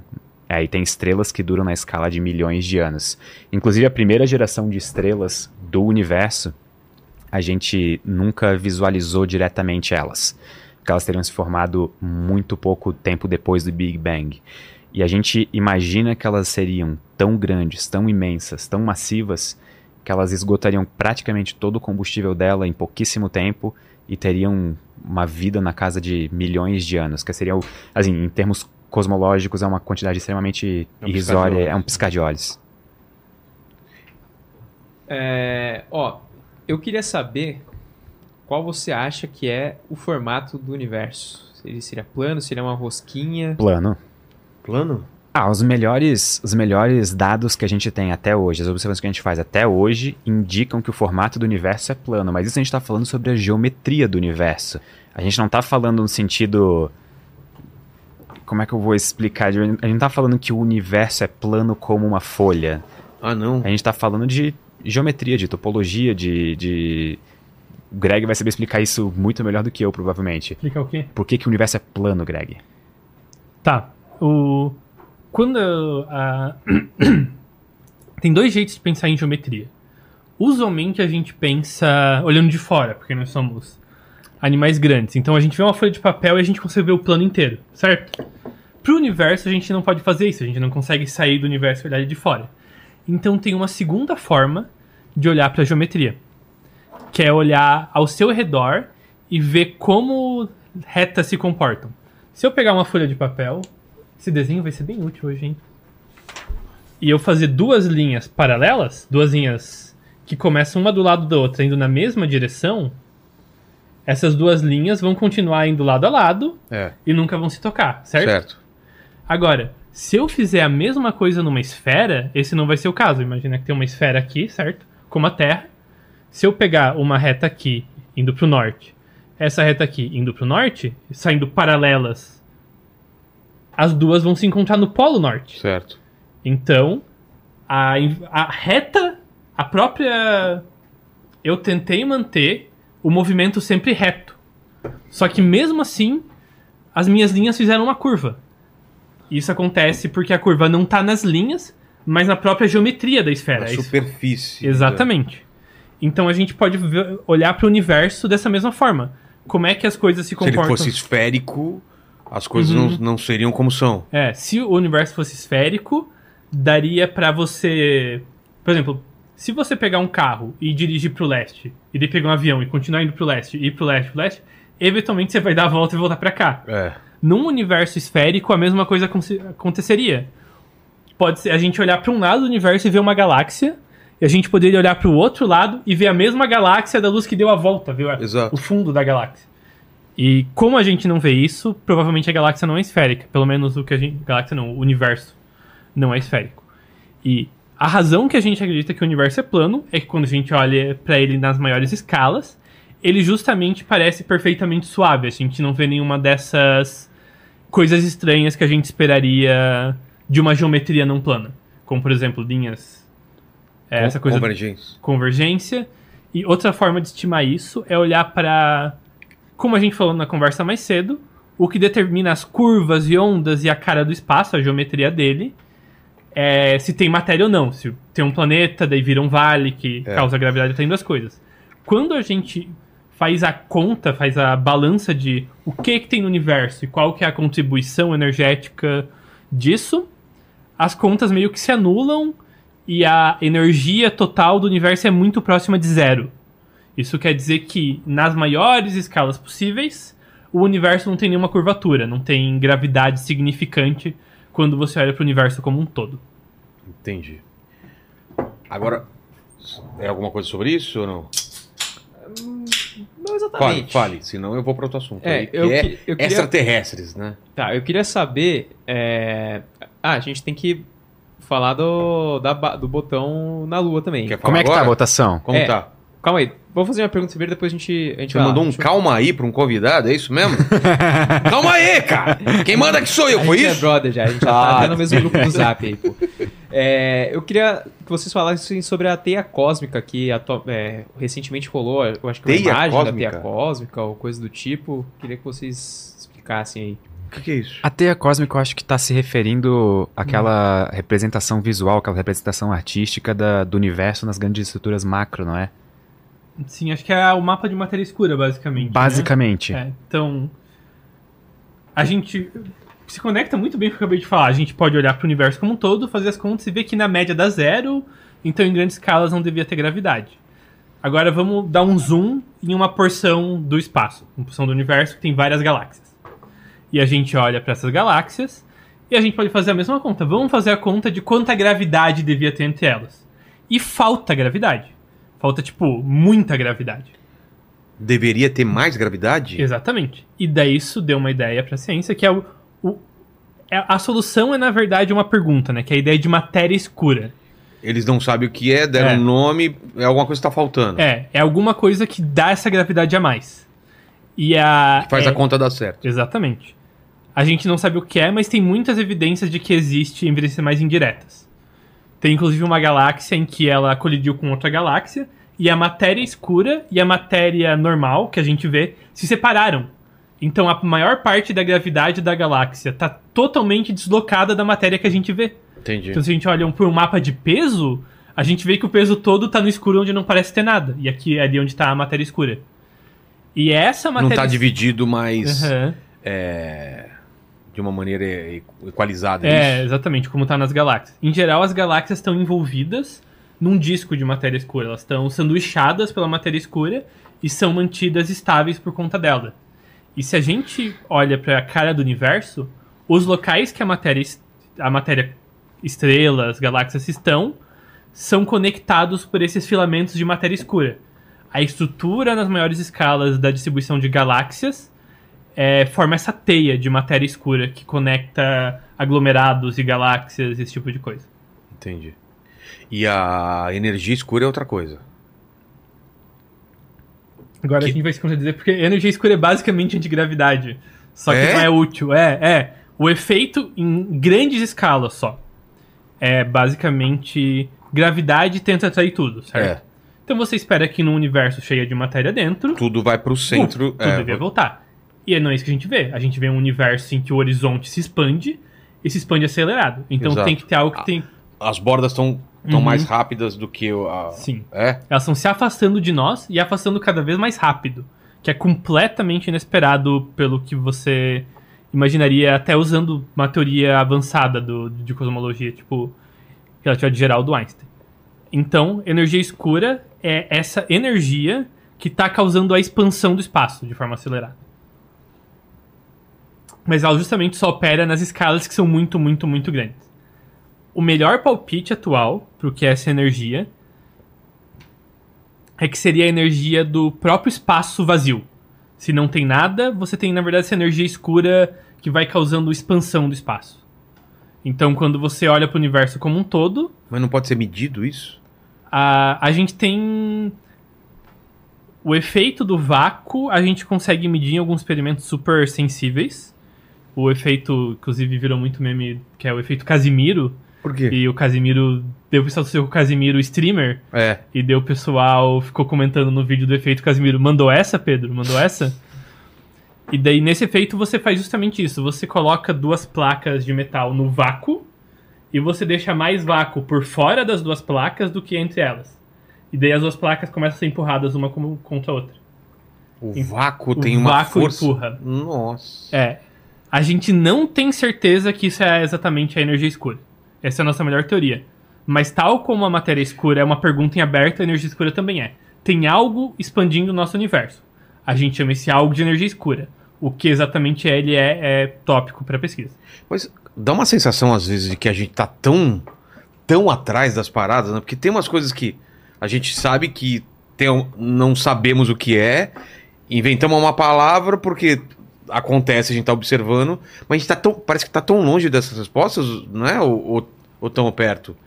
O buraco negro foi também isso daí, a gente tinha conta pelas, pelos cálculos e tal, e de repente a gente provou. A gente pode ser que em, em uma década, por exemplo, a gente tenha resposta para isso, ou é uma coisa que. Da primeira solução de buraco negro do, do raio de Schwarzschild até a primeira imagem de um buraco negro foram 110 anos. O quê? Mais ou menos. Tudo Uhum. isso? 100 ou 110 anos, Por né? aí, por aí. Porque a solução veio mais ou menos em 1912, 13. É, veio. Meu, Se eu não me engano, ele, É. ele, o Schwarzschild, inclusive, fez a conta da solução do raio de Schwarzschild enquanto ele estava numa trincheira na Primeira Guerra Mundial.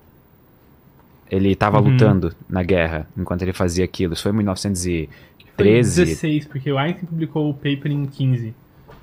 Pode ser, foi- eu pode ser. o ano exatamente do- não vou lembrar. Mas, mas de qualquer maneira, aí ó, É. 100 É. anos. E aí. ter evidências mesmo indiretas ainda foi algumas décadas. Foi em Tudo 1960 começa ou 70, primeiro não é foi? na matemática, no cálculo, é isso? Nem tudo. Nem tudo. Nem depende tudo? muito. Pode Inclu- ser de observação? Sim, a maior, na maior parte da história da ciência esse foi o caso. Só recentemente, eu acho que isso é um sinal excelente que teorias físicas começaram a prever coisas antes delas serem vistas. Tá. Porque até basicamente a realidade de Einstein e a mecânica quântica moderna, as teorias estavam correndo atrás do que a gente via. Entendi. E isso mudou no século XX, que eu acho que é algo que é talvez um, um exemplo do poder da ciência de ajudar a humanidade a olhar para o cosmos com novos olhos. E até não só ajudar no ponto de vista técnico, que nós aprendemos mais coisas, então fazemos coisas melhores, mas a oportunidade de entender mais sobre como o mundo ao nosso redor funciona e, por consequência, como a gente se sente sobre isso, quem a gente é no meio desse universo tão incrível. E foi justamente por século XX que a gente teve esses momentos em que primeiro algo aparecia nas contas. E a pessoa ficava, nossa, será que isso existe? Ia buscar e achava. Uma aberração, alguma coisa É. que não, não fechava. Uhum. É, e é por isso que o, Einstein ficou tanto tão brigando com a, com a física quântica que não fazia sentido para ele. Foi isso essa essa birra dele com a porque Ele não gostava de mecânica quântica nem um pouco. não era belo, não era bonito o negócio, é isso? Eu acho que era mais uma. Era uma briga mais filosófica, Uhum. né? Do que uma É. briga necessariamente. Do que uma briga necessariamente por beleza ou algo do tipo. Porque a mecânica quântica falava de coisas muito estranhas, tinha alguns fenômenos muito estranhos. e ele achava que aquilo não se aplicava na vida real. Tem a famosa frase dele de a lua ainda está lá quando não estou olhando para ela. Justamente Entendi. falando sobre superposição, como se fosse uma briga do gato de Schrödinger, do É. paradoxo de Einstein. É que eu acho que o Einstein tinha um desejo pela certeza, né? Ele queria uma teoria perfeita que previ- previa o que acontece na natureza perfeitamente. E a mecânica quântica não é isso. O que a mecânica quântica pode te dar, como eu falei até no caso da fusão nuclear, quando você tem um cenário quântico, existem coisas que podem acontecer, e se você faz as contas, você ganha uma lista de probabilidades, sabe? 20% que vai rolar fusão, 10% que vão sair com tais velocidades, 2% que vai acontecer tal, tal coisa. E o Einstein não gostava disso. O Einstein achava que deveria dar pra abrir as cortinas e ver além das probabilidades. E não, não. Se, dá, se a gente olhar com mais calma, dá pra prever se vai rolar fusão ou não. Dá pra prever se vai ser aquilo e não aquilo. Dá pra desmontar essas probabilidades. Esse é um dos principais desconfortos do Einstein com a relatividade, com a, com a teoria quântica, e o Einstein estava errado. Sim. Então, até voltando pra piada, ah, você não é mais inteligente que o Einstein? No caso da quântica foi o contrário. É, O pessoal da quântica foi mais inteligente que o Einstein, pelo menos em quântica. entendi. Vamos aí pro resultado da pesquisa e o videozinho, Paquito. O que, que deu? Ó, agora ficou mais acirrado aqui, esse ó. é muito bom. Agora temos 870 votos e 45% das pessoas falaram que aperta instantaneamente. 50%, 55% falaram que não é instantâneo. Vamos lembrar tá do problema. acirrado. É, vamos lembrar. Então, há um botão, Existe É. um botão na Lua certo, e eu tenho uma barra de ferro grande sólida suficiente que, vai até lá. a Lua. Só que ela não tá tocando, ela tá pairando sobre o botão. Tá. Aí eu faço assim. Em quanto tempo o botão vai ser apertado? Se é instantaneamente ou não. Se é instantâneo ou se vai demorar um Você tempo? quer falar a resposta ou o vídeo responde? Não, eu não sei a resposta. Eu tava pensando se você. Não tô brincando, eu sei sim, eu tô. tô, tô... Nossa, cara, agora eu ia ficar muito puto. Ai, cara, eu não ia dormir sem essa Não. resposta, não. É pra dar. Não, o vídeo pode ser depois. Tá, então vamos lá. Quer a resposta? Quero. Quantos por cento foi cada alternativa? 45% instantaneamente, 55% não instantaneamente. No momento em que eu fizer assim com a barra, ela não vai apertar o botão instantaneamente. Acertei, mas eu não sei por quê. Acertasse. A informação também tem uma velocidade máxima para se propagar no universo. Consegues imaginar qual é a velocidade máxima da propagação da informação? Luz. A velocidade da luz. Quando eu fiz assim com a barra, eu mexi ela no É. espaço. Essa informação de que eu mexi ela vai ter que se propagar através da barra. Como que essa informação se propaga? atra- Ah, aqui vem a parte mais legal da resposta, tá? Então, só pra dizer, a segunda alternativa acertou. Tá. Não é instantâneo. Chupa Agora Lene. a questão é: quanto tempo vai levar? A gente tem como calcular isso. A informação de que eu fiz assim com a barra, que eu mexi a barra, vai se propagar através de ondas mecânicas que vão se mover pelo próprio material da barra. Pensem que literalmente uma barra de ferro sólida também é feita de átomos. É. Por mais que eles estejam numa organização que deixa a barra de ferro sólida, Sólida. E, e, sabe, dura, que ela fique, tipo, uma coisa, tipo, sólida, ainda assim ela é feita de pequenos átomos. E esses átomos vão se mexendo e propagando essa força na velocidade do som na barra. Que se eu não me engano é de cerca de 2.200 metros por segundo. É algo mais ou menos... Quer pesquisar aí rapidinho, só pra gente poder fazer os cálculos rapidinho? Vamos. Velocidade Depende do material, né? som no, no Ferro. ferro. Vamos, vamos fingir que a barra é de ferro, Tá. porque o ferro tá em abundância hoje em dia. É. Se for de outro material. Cada material vai ter. No ferro são 5.950 metros por segundo. 5 mil? 950 metros por segundo. Então faz pra mim, a Lua tá a 350 milhões de metros da Terra, mais ou menos. Faz pra mim... Cara, meu tic-tac já não tô batendo direito.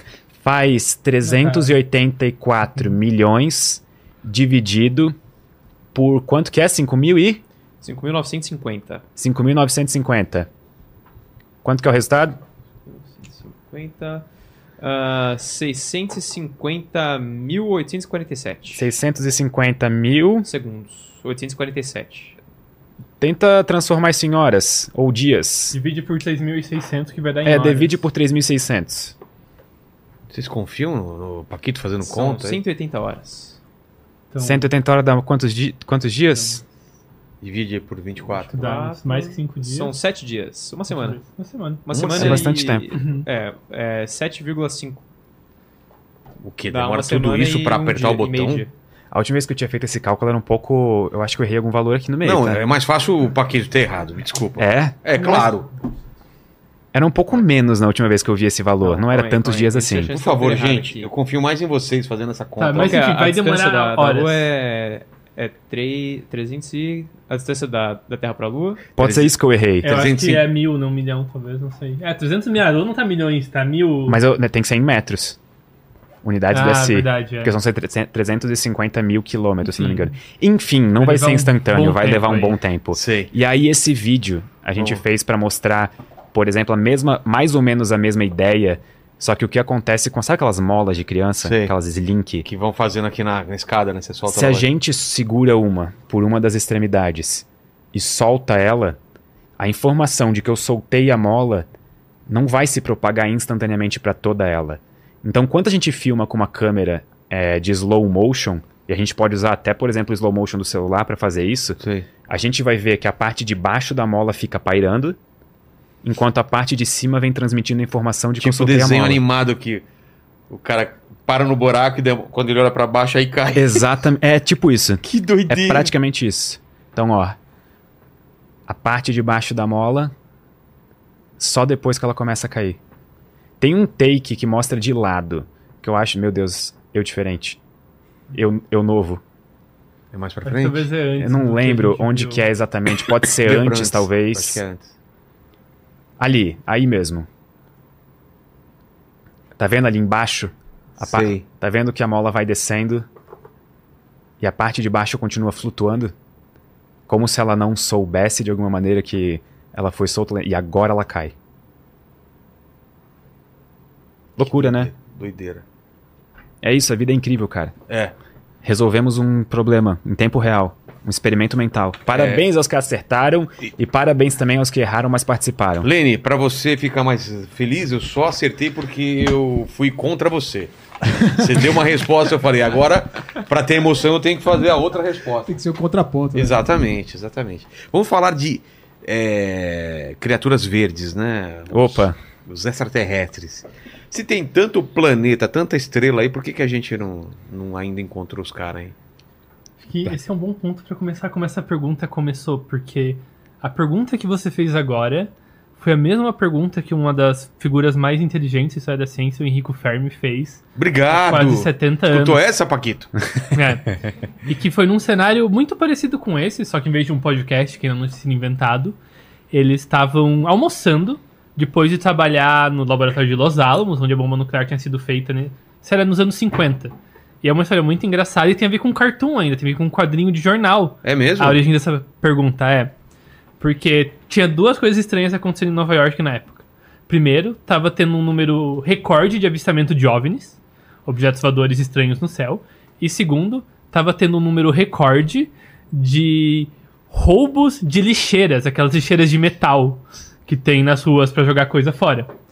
E daí um cartunista, eu esqueci o nome dele, desenhou um quadrinho com uma solução pros dois problemas. Ele bot- fez um quadrinho de aliens roubando lixeiras. Sei. E essa seria a É. resposta. E daí esse, esse quadrinho chegou no Los Alamos, eles estavam. Mostraram a piada pro Henrico Fermi e ele riu e falou: Nossa, isso é uma excelente ideia, porque ele respondeu dois mistérios com uma única resposta, né? Uma excelente hipótese científica.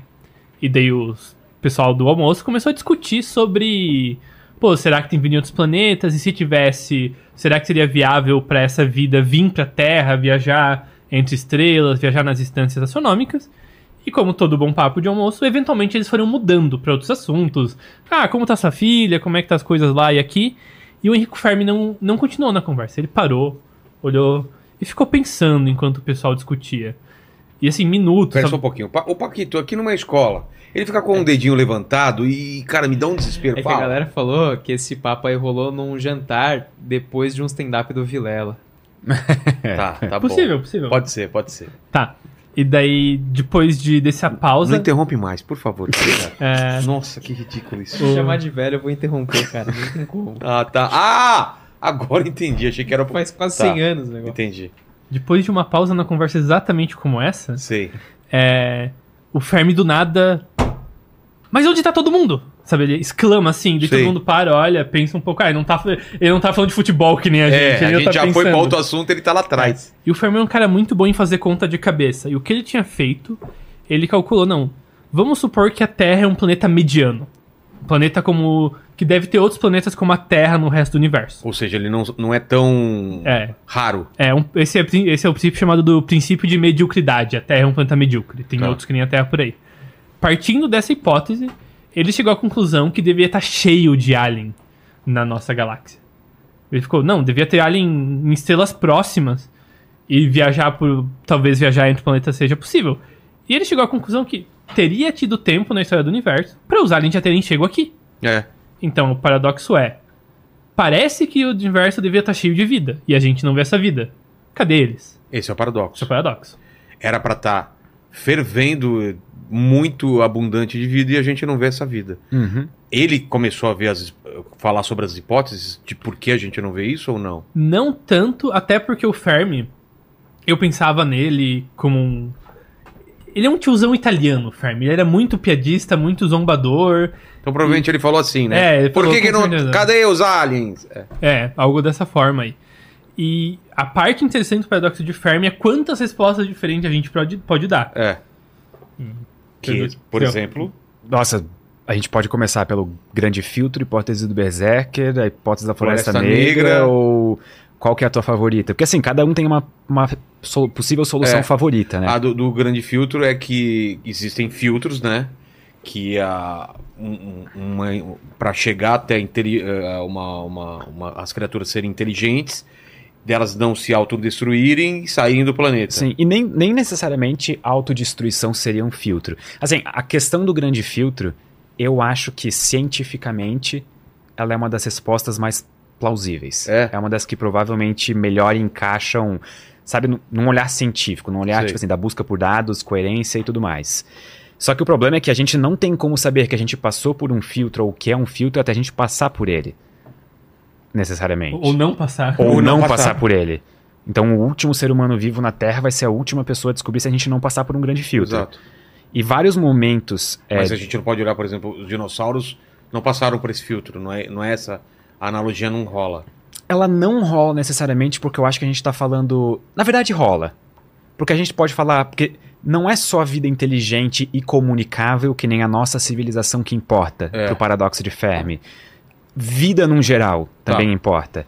Então, por exemplo, caso os, os dinossauros tivessem sido exterminados com aquele meteoro, com aquele asteroide, e toda a vida na Terra tivesse sido extinta junto, então o asteroide poderia ter sido um grande filtro. Exato. E ele pararia o nosso processo de evolução naquele momento. Só que olhando da ótica da civilização humana e da humanidade como uma civilização comunicável, a gente vol- vai voltando no tempo, vai vendo todos os grandes passos importantes que a gente passou evolutivamente e vai vendo onde que tudo poderia dar errado, onde que parecem estar os grandes pulos. Assim, é, os grandes momentos em que algo maravilhoso aconteceu, que daí a gente pôde passar de, digamos, um estágio para o outro. Sei. O primeiro deles, o estágio quase zero, vamos supor, é o estágio de abiogênese. Então, em algum momento na história do universo, matéria não viva se tornou viva. Vocês concordam comigo que provavelmente esse é o primeiro grande filtro? Claro. Pode ter um planeta igual ao nosso que não aconteça isso. Exatamente. Tá, Porque, essa, porque es- eles não passaram por esse grande filtro. tá. Assim, não, não deu tempo, não deu oportunidade, ou faltou algum ingrediente para as moléculas orgânicas não vivas se tornarem vivas. Depois disso, a gente tem o surgimento de organismos unicelulares. Depois, multicelulares. E assim a gente vai indo sucessivamente, até chegar Tudo por- isso são filtros. tudo isso são filtros. De acordo com alguns autores, aqui eu preciso fazer uma nota Claro. importante que isso vai mudando de acordo com o autor.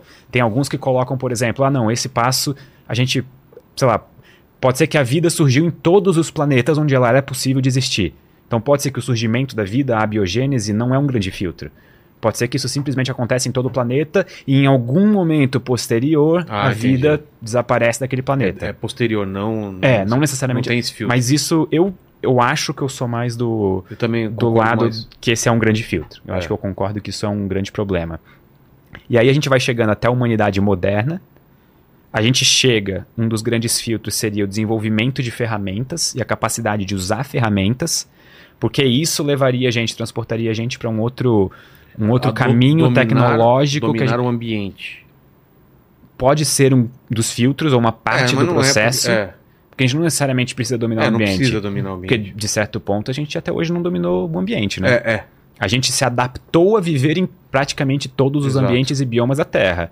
Mas a gente não domina ele ainda. É. Acabou de acontecer um ciclone categoria 5 no México, sabe? E, e a gente não consegue evitar isso. Não, ele foi de 0 até categoria 5 em 12 horas, É. sabe? Então a gente não dominou o ambiente, digamos. É, e depois dessa parte de desenvolver ferramentas e tudo mais, é a parte de desenvolver tecnologias e se tornar comunicável. Que esse seria o estágio que faria a gente poder ser visto e ouvido por outras possíveis civilizações inteligentes que tenham passado por todos esses filtros. Onde que mora a grande questão? O filtro pode estar na nossa frente ainda? Ou será que a gente já passou dele e não vai mais ter outro na frente? Que a autodestruição é um deles, por exemplo. A autodestruição provavelmente é o mais provável deles. E doenças, é, Também. pragas. é. A gente tem em todos os próximos grandes filtros que a gente poderia ter que passar nos próximos anos. A gente tem autodestruição através de armas nucleares ou guerras sem fim. Cometa. A gente tem cometa e asteroide, mas esse também talvez não esteja no curto prazo, no, no curto horizonte. A humanidade está sujeita a colisões, a extinção via pedra espacial nos próximos, sei lá, de 1 até 10 bilhões de anos para o futuro, sabe? Sim. Então pode acontecer em qualquer momento. Só que acho que ele não. Ele é um grande filtro também, mas acho que não é uma das nossas mais Maiores importu- maiores preocupações agora. A gente tem o problema, por exemplo, de pandemias, guerra biológica, doenças que foram criadas e usadas de alguma maneira como arma em populações. Tudo isso são eventos que podem acarretar extinção humana e entram na nossa capacidade de autodestruição. Então, e se toda civilização surge, se desenvolve, faz ferramentas e chega num ponto que dura mais ou menos, pelo nosso histórico até agora, do, da física moderna, da ciência moderna, até bombas nucleares, que aparentemente duram uns 250, 300 anos, a gente se aniquila depois, todas elas se aniquilam depois desse tempo, porque não conseguem conviver com a responsabilidade de ter armamentos tão poderosos, por exemplo. Então, ou o filtro pode estar na nossa frente, ou a gente pode ter já passado por ele. Exato. E é por isso que surge aquela discussão de descobrir vida fora da Terra é a pior notícia que a gente pode ter para a humanidade. Por quê? Por dois motivos. Porque ou o filtro vai estar na nossa frente, ou ele vai estar atrás da gente. Vamos supor que a gente descubra vida fóssil, micro-organismos fósseis, já morreram, Ah, em tá. Marte. Isso significa que houve vida e acabou, Ou seja, o filtro está na nossa frente. certo? Porque a gente passou por aquele momento, só que a gente não vê mais nenhuma civilização. Então, todas as outras que também passaram por aquele momento, em algum momento deixaram de existir. Então, o grande filtro está na nossa frente. E a, e a outra possibilidade? O grande filtro está atrás da gente. E a gente é os únicos. Ah, tá. E aí é uma coisa solitária. É. A gente não tem mais ninguém para se comunicar com a gente. Então é óbvio que a gente nunca vai ouvir ninguém. A gente tá sozinho. O que, que você pensa sobre isso? A minha resposta favorita, que eu acho mais cientificamente fraca que essa do grande filtro, é a ideia de que a gente chegou cedo na festa. De que.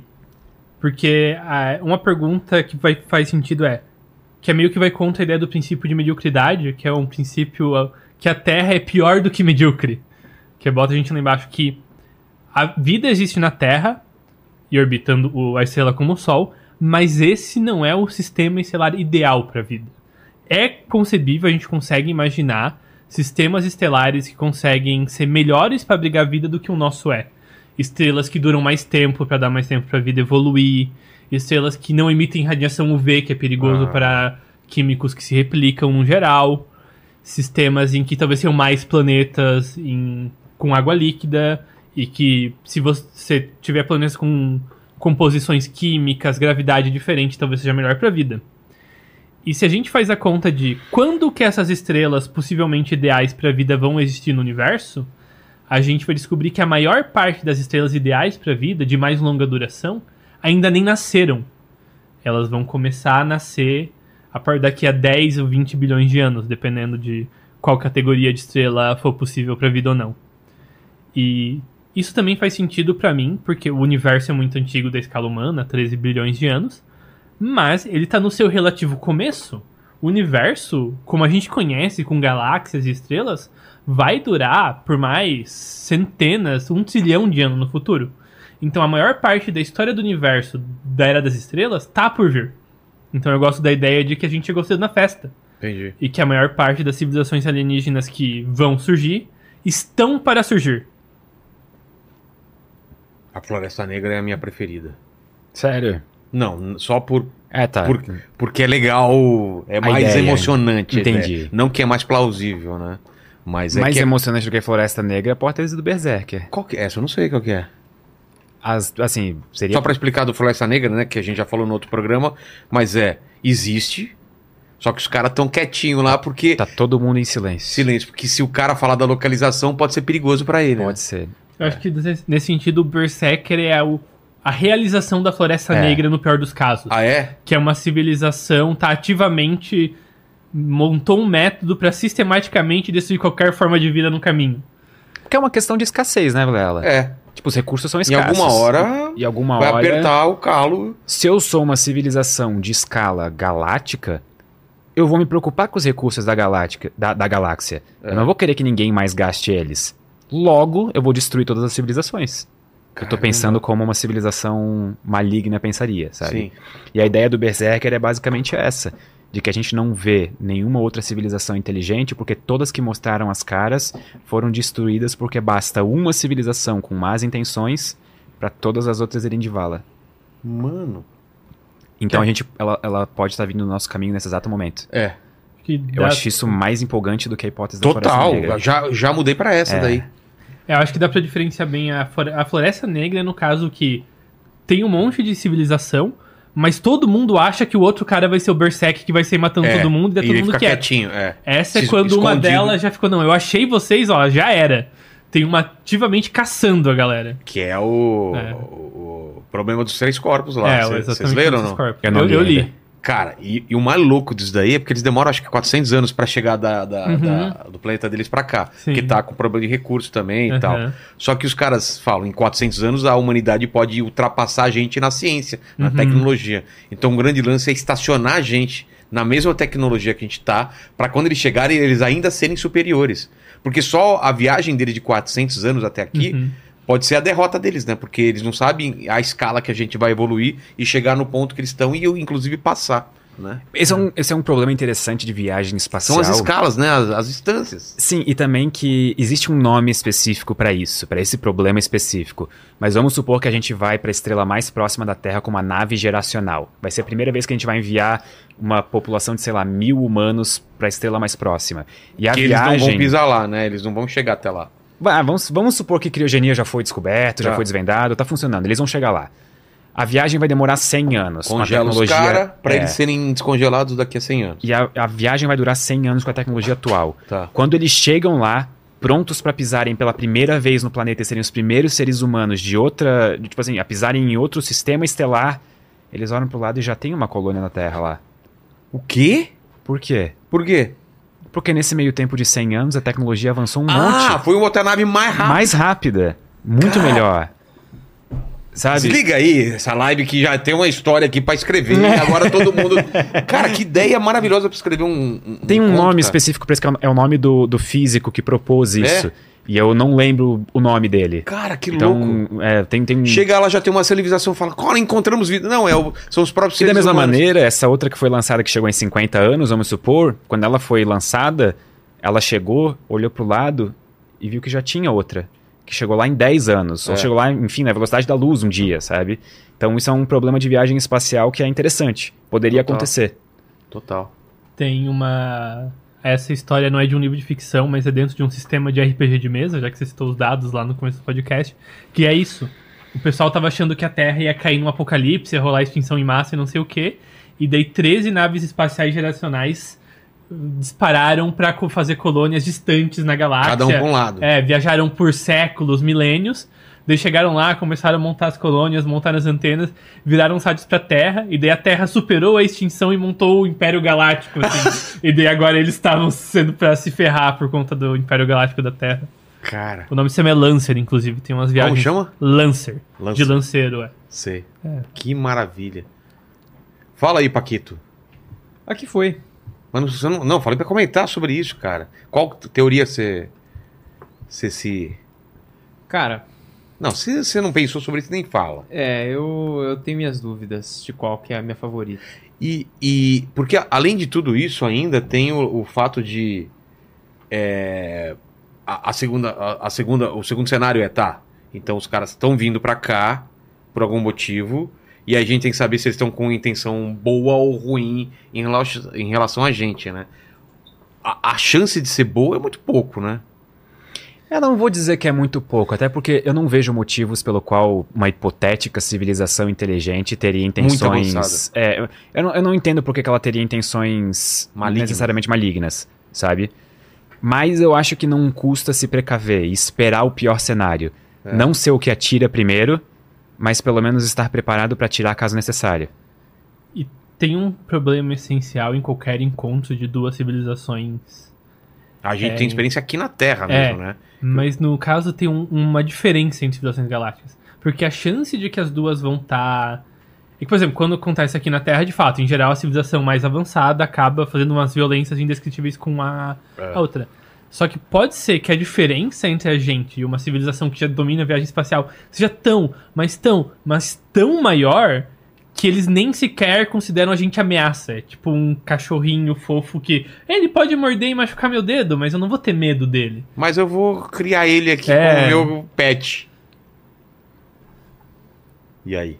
Isso aí é meio hipótese zoológico, né? É. A do Zuno. né, Ah, uma- tem essa hipótese também. É, né? mas ela não é muito desse sentido É. de escravização, assim, né? Uhum. Ela é mais no sentido de eles estão de olho em nós, esperando a gente, é, esperando a gente chegar num nível em que a gente possa ingressar à Federação Galáctica de É. é. passagem, sabe? Tipo assim, que a gente ele- eles estão esperando a gente é, criar maturidade como civilização pra daí entrar pras civilizações comunicáveis e tal. Inclusive, eu aqui tenho um recado pra civilização ficar madura mais rápido, que é um off-topic tremendo, então momento de sinapse aí. Algumas vezes, em eventos e coisas assim, o pessoal meio que propõe bandeiras pra representar o planeta inteiro. Sei. numa possível civilização galáctica. E tem um tema que frequentemente eles usam uma, uma esfera, uma, um círculo, porque o nosso planeta é circular. É. Todos os planetas são circulares, É. gente. Todas as bandeiras vão estar cheias de círculo na Federação Galáctica. Vamos ser criativos, sabe? Vamos botar a forma do continente, vamos achar alguma outra coisa que represente a gente melhor do que uma bola. Porque Eu acho que a bandeira vestido devia de ser a bandeira do Flamengo. Eu tô brincando, tá? Não sou flamenguista. Não... o Grêmio, É. porque a gente pode responder a pergunta lá do começo, É, como isso afeta o. Grêmio. Ah, verdade, velho. É verdade, pronto. Pode ser que a Descobrimos bandeira... a bandeira da Terra. E, e uma viagem que nem essa que você citou, que a outra nave chega antes do que a outra, é considerado uma viagem no tempo ou não? Porque o cara chegou antes do que a outra. Não, não necessariamente. Ele só foi mais rápido. Só Por mais- exemplo, vamos supor que nós dois vamos sair daqui pra jantar depois Sei. do episódio. Eu vou a pé e tu vai de carro. É, Tu vai chegar antes, mas tu não veja no tempo por causa disso. exato. Eu viajo um segundo por vez, que nem É, sempre. um segundo pro futuro, por É, segundo. pro né? futuro. Então, Mas o lance de você ir a- acima da velocidade da luz, você volta no tempo ou não? é que não tem como ir acima da velocidade Hum. da luz. É.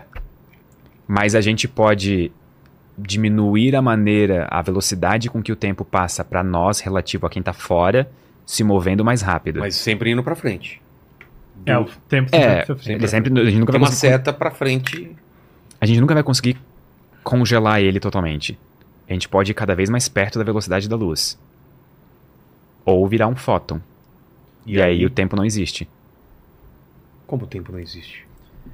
É, a luz, ela tecnicamente não experiencia o tempo, assim, porque o, o equivalente do tempo para a luz é a distância que ela percorreu, porque ela é a coisa mais rápida, então não existe estrutura interna na luz. A luz não tem algo, não tem algo que a luz pode mudar para notar a passagem do tempo, qualquer, qualquer coisa da forma.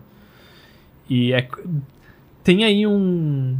Deixa eu ver, tem um jeito mais visualmente interessante de, de falar isso, que é o seguinte. O espaço e o tempo são mais ou menos a mesma coisa. A gente são. Na, o tempo tem essa característica interessante que ele sempre está seguindo, mas contando isso, o tempo é afetado pela mesma coisa que o espaço é. Gravidade também altera a passagem do tempo. Velocidade altera a passagem no tempo.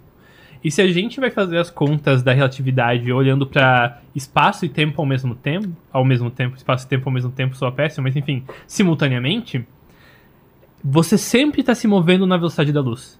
Ué, Mas quando você está parado, você se move na velocidade da luz pelo tempo. Então você se move um segundo por segundo. você acha que eu entendi isso? Paquito. É, isso Paquito é entendeu. de entender. Paquito entendeu? Entendeu, Paquito? Ah, para, Paquito, então explica pra mim aí. Ele só fez um jogo de palavras aí. Cara, é isso que ele falou, assim, considerando que o espaço e o tempo são meio que a mesma coisa, você tá se movendo pelo espaço. É, Mas você tá se movendo pelo, pelo Mas por que que eu tô tempo- na velocidade da luz? Você tá. Você se move pelo tempo na vel- mesma velocidade que a luz se move. Ah, tá. Pelo Aham, tempo. Pelo tempo. Sim, que é pelo tempo, sim. por segundo. Mas não na velocidade da luz. É. Você se você tem uma velocidade pelo tempo quando você tá parado. Um segundo por segundo. Certo. certo? Certo. E como espaço e tempo são mais ou menos a mesma coisa, segundo e metro é parecido, então isso dá uma velocidade em metros por segundo pela direção do tempo. E essa velocidade pela direção do tempo é igual à velocidade que a luz se move pelo espaço. Tá. E a parte legal agora vem aqui. Você nunca muda a sua velocidade total quando você leva em conta as quatro dimensões. Tudo que você faz é mudar por qual direção você está se movendo. Então, quando você acelera pelo espaço, você meio que está fazendo uma curva e desviando da direção do tempo e começando a se mover um pouco pelo espaço. E por isso que o tempo passa mais devagar quando você se move rápido na relatividade. Você está pegando parte dessa velocidade aqui na direção do tempo e virando ela para uma direção do espaço. É tipo fazer uma curva. Sei. Então, mudar de velocidade quando você pensa nessa visão 4D é simplesmente mudar a direção que você está se movendo. Mas e quando você está parado é pelo tempo. Daí. por que, que a galera fala em mais, em mais dimensões? Como se pode ter mais dimensões se a gente tem só essas quatro, né? É... São Tá. 12, sei lá, 10, teoria das cordas e tal. Eu Por não manjo falam- o suficiente É, de teoria das falam- cordas pra explicar 12 dimensões. é, por que né? que falam que a gente tem mais dimensões se a gente não consegue. Aqui eu acho que eu vou só fazer uma separação, porque realmente é um tópico confuso e tem É. a dimensão no conceito mais sentido utilidade matemática e para estudar coisas, e essa coisa de dimensão do espaço, certo? Dimensão, sozinho, essa palavra, é simplesmente um, um número que pode variar. Tá. Então, uma única régua é uma dimensão, porque você pode ter um centímetro, dois centímetros. Um termômetro tem uma dimensão, a dimensão de temperaturas, 20, 30 graus. Certo. Volume também é uma, uma única dimensão. É 300 ml, 200 ml. Agora, se você combina duas medidas ao mesmo tempo, o seu problema tem duas dimensões. Por exemplo, qual que é o volume e a temperatura desse copo d'água? Então você tem duas dimensões. Uma dimensão é a temperatura, a outra é o volume. E você pode criar problemas mais mais complicados e ter um problema com 12 dimensões, mas que as dimensões significam coisas triviais. Por exemplo, uma tela, que nem o pessoal tá vendo esse vídeo, oi gente, é, tem tipo umas oito dimensões. Porque tem uma dimensão que onde na tela o pixel tem que acender. Isso dá duas dimensões, que é a posição na tela. Daí, quais cores eu acendo? Isso dá três dimensões, que são os três canais de cores. Daí tem mais o canal de luminosidade, então dá tipo seis dimensões. Então a tela é um sistema de seis dimensões? É. Então é nesse sentido que se fala em mais dimensões. Às vezes sim. Agora, tem algumas teorias da física que, em geral, é porque as contas ficam mais fácil nesse caso. Tipo, não, não seria conveniente se o universo tivesse mais uma direção? Porque daí, ó, essa conta ia fechar tão bonito. Esse termo aqui cancela e fica uma beleza. E Deus físico não propõe. Não, gente, é, o universo tem mais uma dimensão, vamos procurar por ela, porque daí talvez explica isso. E a gente nunca acha essas dimensões. Então, tem uma proposta que ainda meio que salva dimensões paralelas, que é que essas dimensões são fechadas nelas mesmas, como tipo cordinhas, elas dão voltas, Sei. são enroladas e muito pequenas. Então, apenas partículas fundamentais muito, muito pequenas talvez interagissem com essas dimensões. Na escala mundana, só realmente três seriam notáveis, para cima, para baixo, para o lado, enfim. É isso? E daí essa que é a ideia, é. E isso nem de perto é comprovado, isso é hipótese científica. Que E... a galera joga pra. É, porque tem alguma justificativa na teoria. O que a gente falou agora há pouco, a teoria começou a prever coisas novas. Então agora, quando os físicos acham algo estranho nas contas, eles não ficam, putz, errei a conta. Eles ficam, peraí, faria sentido que o mundo tivesse isso? Vamos dar uma procurada. Porque a gente achou coisa que só tinha na conta antes. Entendi.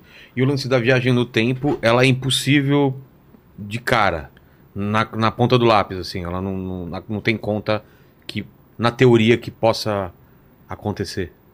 Eu gosto do princípio de conservação da história. Se existe algum evento, alguma coisa que cause uma mudança no passado, a probabilidade de ele acontecer é zero. É do Stephen Hawking isso. É, do Stephen É? Hawking. é. É. Porque não, assim, diretamente não tem nada na ponta do pincel que. Esse que é o problema, inclusive, porque É? Se você tenta pensar, vamos viajar do tempo indo mais rápido que a luz, você vai dizer, não, não dá pra ir mais rápido que a luz. Tá. Vamos tentar fazer tipo um motor de dobra que buga o, o tempo ao invés do espaço Buraco e dá minhoca. volta no espaço. É, buraco de minhoca e no Exatamente, se tivesse buraco de minhoca, daria pra viajar no tempo, com certeza. E toda vida que você monta um cenário o buraco de minhoca, ele nunca foi encontrado, é só é, uma teoria. É uma hipótese, Tá. exatamente. É, toda vida que você bola uma forma de viajar no tempo, algum outro físico vai lá e acha um, ó, viraria um buraco negro instantaneamente. Então Um não funcionaria. impeditivo. Um impeditivo. Só que a parte que dá o pulga atrás da orelha é a seguinte: não existe um impeditivo universal e final. Não existe um motivo, uma lei da física que por força impede viagem no tempo, que nem tem a lei de conservação de energia ou a segunda lei da termodinâmica que impede motores de criar energia do nada. Não existe uma lei da física que proíbe viagem no tempo. Todos os cenários de viagem no tempo falham por uma razão ou por outra. Entendi. Só que a gente gostaria que eles falassem pela mesma razão, daí a gente ia garantir que não pode. E não é. E a gente não tem como descartar a possibilidade de viagem no tempo. Dito isso, a- as máquinas do tempo que chegam mais perto de re- ser realista têm uma característica curiosa. Elas dividem a história do universo em duas: antes da máquina do tempo e Ah, depois da máquina do tempo. E você só pode viajar na máquina do tempo Depois depois, que ela foi inventada. Faz sentido. Você Sim. não pode ir pra antes. Então talvez a gente vai lá, pô, eu acho que eu bolei uma máquina do tempo de verdade. Daí você vai lá, constrói ela. E assim que você abre a porta da máquina do tempo, você sai de dentro, sabe? Ah, beleza, agora você liberou viagem no tempo aí. Legal. Achievement Unlocked. Bem-vindo ao É. universo com a viagem no tempo Exatamente. possibilitada. Exato. E.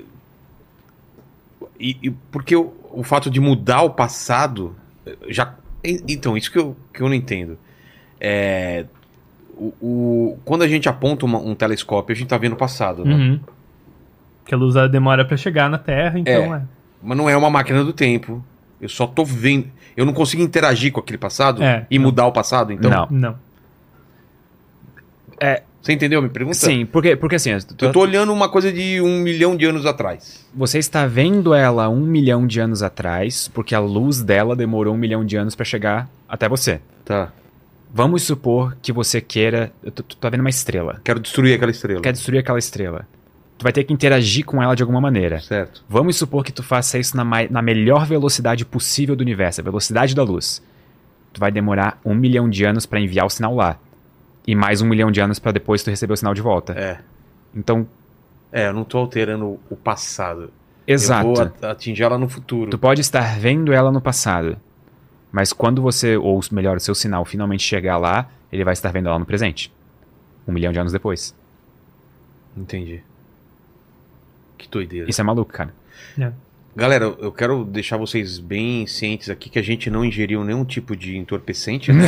Esse, papo todo aqui é só você. é a sinapse ao vivo. Ô, ô, Paquito, você não, ingeriu, você não ingeriu nada também, né? Você, tá, você tá puro? Cara, ninguém tá puro aqui, velho. Tá puro. tá puro. Dúvidas aí, Paquito, sua Ó, ou de alguém? O Vinícius ele perguntou o que vocês acham sobre a ideia do universo cíclico e se existe alguma evidência nesse sentido. A resposta é que não existe nenhuma evidência nesse sentido e eu adoro essa ideia porque ela é poética, eu gosto de coisas É. poéticas. E a versão que eu gosto mais é a versão do Penrose, que eu acho que o Pedro também gosta bastante. Que é chamado Da conformidade? É, da conformidade. Tá, vamos. Vamos imaginar que o universo. Calma, deixa eu. Fale você sobre o universo cíclico que eu tenho que pensar como eu vou explicar isso, que isso é complicado de explicar. Eu não vou conseguir explicar isso tão a fundo Aham. quanto tu explicaria ma- matematicamente, mas basicamente quando a gente chega num ponto do universo, num ponto da história do universo, em que a gente tem uma entropia extremamente alta, desordem tomou conta e tudo mais, o universo parece o mesmo, não importa onde a gente olhe ele. Só que isso é mais ou menos as condições que a gente esperaria antes de um Big Bang acontecer. Então, por causa disso, é como se as duas condições, tanto no começo quanto no final, fossem as mesmas. Entendi. Salve por um ponto, que é a escala de tamanho. O universo É. primordial é pequeno É. e o final é grande. E daí a sacada do Penrose é uma coisa que ele chama de simetria conforme. É, vamos olhar só para uma região. É, vamos imaginar que todo o universo é essa folha verde, certo? Tá. E eu vou dar zoom. E eu vou dar zoom e olhar só para um pedaço da folha. Esse pedaço que eu dei zoom parece igual à folha toda. É, Se eu, eu só É tô a mesma- escalando. exato. Então, o Penrose argumenta que quando chega nesse ponto extremo de tudo no universo tá perfeitamente espalhado, distância per- para de fazer sentido. E pequeno vira grande, grande vira pequeno, tanto faz. E daí a escala do universo meio que reseta. O universo esquece que ele já aconteceu e recomeça. Sem precisar encolher de novo. Meio que Sem ele precisar redefine um método, redefine o que é distância. Mas aí acontece vários, Big Bang em vários. São É o- bilhões de Big Bangs. É isso? Daí a transição não é milhões, mas o universo inteiro é, reseta. Ele vira um Big Bang em que as- o que antes era um quilômetro para de fazer sentido. Ele redefine a- o que é distância e volta a ter um outro Big Bang aí. Mas o, o como o Penrose disse, essa ideia é bem viajada. É, Eu acho que o universo não é cíclico. Eu acho que o universo não é cíclico. Eu acho que o universo não é cíclico. Eu- Fala, Paquito. Ó, o Matheus Quaresma, ele mandou aqui. Sinapse é o podcast de inteligência ilimitada. É bem bacana Total. ver a cara do Greg. Ah, inclusive a galera tava falando aqui que o Greg tem a cabeça brilhante, tanto no sentido literal quanto no sentido A gente deu uma encerada aqui antes, aqui. A gente deu uma lustrada. Aí falou, até então só ouvi a voz dele. Aí ele é, pediu pra perguntar pra vocês sobre estatísticas engraçadas, tipo aquela de que todo ano que o Nicolas Cage é, faz um filme, a quantidade de mortes por afogamento aumenta. Aham. Tá, mais curiosidades dessa ele quer? É, se vocês conhecem mais algumas aí. O número de divórcios nos Estados Unidos está relacionado com a- o consumo per capita de margarina, se eu não me engano. Isso é uma outra estatística interessante. É? Tá é, são as estatísticas espúrias, né? Que É. não tem, não tem uma Não existe relação de verdade, correlação. é só pura coincidência. É. Quer dizer, existe correlação, mas não existe. É. Meu tico-teco não tá batendo Existe já. correlação, São, mas não existe causação. causalidade, é. É. Vocês têm um, tem, tem um, um, um programa que é se a, ma- a matemática foi inventada ou foi descoberta? Uhum. Por quê? Qual é a, que- qual a diferença se ela foi descoberta ou inventada? A diferença é nenhuma, é só que é. os filósofos gostam de discutir Ah, tá. coisas, né? Mas assim, é. Não, na prática não tem nenhuma diferença, É. sabe? Mas é uma discussão bonita, sabe? Sim. Tipo, será que a matemática é uma coisa que a gente Criou do nada? É, será que ela é uma invenção humana? E tudo que a gente usa para representar somas, subtrações, números irracionais e tudo mais veio de alguma forma do- tipo, das ideias humanas e não existe necessariamente na natureza como uma representação? Ou será que em algum ponto a matemática faz parte do universo e a Uhum. gente só descobriu ela e representou as coisas da matemática através dos nossos símbolos humanos e criações humanas? E não se chega a nenhuma conclusão, então é só são É uma discussão legal. São filosóficos. filosóficos. É, O mundo das ideias do Platão, né? Que as coisas todas estão lá e a gente só Uhum. busca, né? É. É, o Platão pensaria que a matemática foi descoberta, né? É. Que a versão do mundo é a versão ideal. E Exato. outras pessoas podem pensar que não, a gente criou a matemática para ela dar certo no mundo, então a gente inventou ela. A ideia de infinito é uma coisa muito louca, né? Que, como é uma coisa que não tem fim? O universo não tem fim, números nunca também. Eu não consigo imaginar. Essa ideia do infinito não tem uma, uma explicação um pouco mais plausível. É tipo, é uma coisa só muito grande, a gente só não sabe isso. É isso? o Greg vai entrar no ômega agora. É.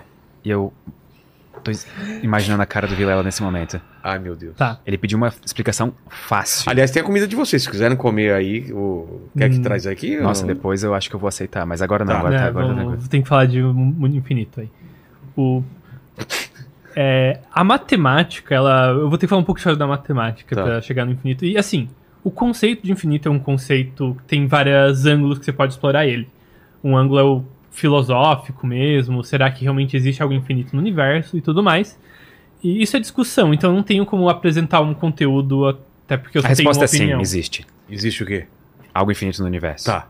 Tô brincando, isso é O- uma discussão em aberta. É, é aberto. Mas enfim, o- a matemática, por exemplo, quando começou essa coisa de contar, o pessoal contava de um pra frente. Certo. O conceito de número zero é um conceito. Ele aparece depois, né? Parece depois. É um conceito muito complicado. E um, umas coisas que os educadores matemáticos até usam pra medir o quão complicado é conceitos é a partir de qual idade você consegue ensinar isso pra uma criança. O conceito do zero? É. E, por exemplo, você consegue ensinar pra uma criança a contar, olha, tem uma, duas, É. três pedras, isso é um número três. Muito antes de você conseguir falar, se não tem nenhuma pedra, eu chamo isso de zero. O zero é o vazio. Tanto que se você vai olhar é, formas de representar números fora dos nossos, tipo, números chineses Sei. ou números coreanos ou indianos. Não, no caso a gente usa indiano, mas enfim. O, o número 1 um é um tracinho, 2 é dois tracinhos, 3 é três tracinhos, algo assim. O zero é um símbolo complicado que, que é um conceito. Sei. Então, tá, a gente. A matemática quebrou o tabu e botou zero na conta. Daí depois, número negativo não existia, um pessoal usava algo que na prática era número negativo, mas não queria falar porque negativo não devia existir. E até que alguém, não, quer saber, vamos usar número negativo, tudo fica tão mais fácil.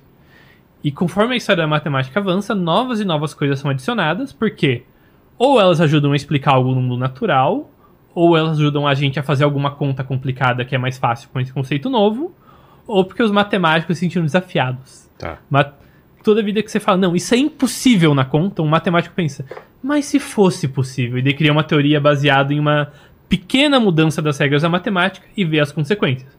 Matemática é esse jogo de, ah, eu defino que essas regras valem, vamos ver que jogo dá pra jogar com isso. Tá. Vamos ver quais as consequências desse conjunto de regras. Então, algum momento, o cara chegou, tá, infinito não é uma quantidade que dá pra usar na matemática. Mas e se desse? Então, ele mas- tentou criar uma série de regras Tá. para poder brincar de fazer conta com o infinito e ver o que acontecia e se ele aprendia algo com isso. E isso acabou sendo muito importante para a parte mais fundamental da matemática, mas eu não vou falar isso para que, é, que eu- é bem elaborado e nem eu sei direito. E a partir daí, a matemática adicionou um conceito novo que eles se deixam usar quando eles estão nesse conjunto de regras específico Tá. que é o conjunto de números que são infinitos. Então, para matemática, números infinitos não só existem, como existem infinitos números infinitos com tamanhos diferentes. Então, se você tem dificuldade de imaginar algo infinito, tem matemáticos tentando imaginar qual que é o infinito que é maior que o infinito normal, assim. Porra! É. É. que nem quando eu brinco com meu filho, que eu falo, fala um número. Aham. Fala um número. Infinito. Não, não, fala um número qualquer. 200. Aí eu falo 201, ganhei. Aham. Aí eu falo outro número, ele fala 502, eu É. falo 503, ganhei. Aí, aí ele fala, então fala você primeiro. Aí eu falo, infinito. Infinito mais um. Exato. Aí ele aprende. É. E aí que tá. Isso não faz sentido quando a gente tá usando números como a gente normalmente usa. O infinito não existe quando você tá fazendo uma conta de matemática seguindo as regras do ensino médio. Tá. Mas existe um conjunto de regras alternativo que permite que você faça contas infinitas. E que infinito é um resultado válido dessas contas. E nessas contas, infinito mais um faz sentido. E depois vem infinito mais dois e vai assim por diante. E basicamente tá, tá rolando um, esse jogo tá rolando a versão pesquisa matemática dele, em que são matemáticos tentando construir infinitos cada vez maiores e estudar até onde vai o infinito, porque tem um infinito que os matemáticos ainda não conseguem fazer funcionar nas regras. Que seria o infinito absoluto, que é o infinito que é maior que todos os outros infinitos. Porra. Que é tipo o infinito do infinito, assim. E as regras para trabalhar com o infinito funcionam para todos os outros infinitos, mesmo esse infinito absoluto. E é um surto completo aí. E por que que fala, por exemplo, que o universo é infinito? Aí tem, tem as questões do que é o universo observável, certo? Que é até onde os nossos telescópios alcançam. E esse universo é finito. Certo. E a per- 93 bilhões de É. anos-luz de diâmetro. grande pra baralho. E talvez tenha mais universo lá fora. É possível, mas nós não temos certeza, de que existe uma quantidade infinita de universo lá fora. Talvez tenha espaço até onde dê, até onde seja concebível, e o espaço continue eternamente. Se você pegar uma nave, você vai ir reto e nunca vai bater numa parede. Mas é estranho, se ele cresce, ele cresce pra onde? O que que ele cresce? O- onde não tem universo é o quê? O... Não existe onde não tem universo. Mas se ele tá se expandindo, é, Ele o... não está se expandindo para algum lugar. não. A expansão do universo é a criação de, do próprio espaço. É o universo criando mais dele mesmo. Ô, Paquito, eu, eu fiz Tu essa entendeu live, isso, Paquito? Fiz essa live pra tentar Tu que tá entender. fazendo as perguntas difíceis, pô. Ele, ele tá expandindo e criando ele mesmo. Ele mesmo. É que assim, por- concordas comigo que não faz sentido falar de lado de fora do universo? É. Porque, por definição, Não tudo que existe. existe está É dentro universo. do universo. Então não existe lado de fora. Então tu concorda comigo que também não existe um jeito de falar para onde ele está expandindo? Porque ele é. Ele é tudo, sabe? Tipo, o universo tá ali, tudo. Então, quando a gente diz que o universo está se expandindo, a gente está falando que mais espaço está sendo criado no universo a todo momento. Então, será que uma massa de pão sendo espichada é um bom, é um bom exemplo, talvez, É, visual? um. O- eu acho que um jeito de colocar isso um pouco mais solidamente é. Imagina que você tem duas galáxias muito distantes. Tá. E elas estão a, sei lá, um bilhão de quilômetros uma das outras. E você mede a velocidade dessas duas galáxias e vê que elas são basicamente paradas uma em relação à outra. Duas galáxias desconectadas vivendo a própria vida. E daí você espera alguns bilhões de anos e você mede as distâncias entre elas e daí dá 1.1 bilhão de quilômetros. A distância delas aumentou 10%, sendo que elas não se moveram. É. O que aconteceu? Surgiu mais espaço entre elas. O próprio, o próprio espaço. Essa é a Aumentou. expansão do universo. Entendi. Ele não tá indo para algum lugar. É. Tá- Ah, Ele tá criando mais dele mesmo. que doideira. Mas a ideia de de que existem mais universos não tem a ver com isso. O universo tá indo para o de vários multiverso. A ideia é, é o quê? Do multiverso, sem ser o da Marvel, né? O- que existem universos é, entrelaçados? Na que que- ciência, na física especificamente, a primeira ideia de multiverso matemático mesmo vem com Feynman, não vem? Não tenho a menor ideia da história do. Não tenho. Não, não lembro agora. Eu acho que vem com as integrais De caminho. de caminho, talvez. É, é que assim, eu acho que dá pra separar. É que assim, multiverso é algo que aparece de formas diferentes em várias teorias físicas diferentes. Querem dizer coisas É. diferentes? Sim. É.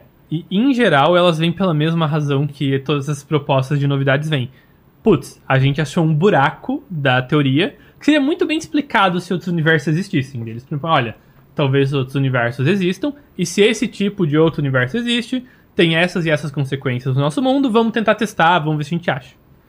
E daí tem algumas teorias que permitem que você falou de que universos, talvez cada universo seja tipo uma folha de papel flutuando num um es- meta-espaço com mais universo, Sei. e pode ser que essas folhas se batem de vez em quando e deixam marcas umas nas outras. Tá.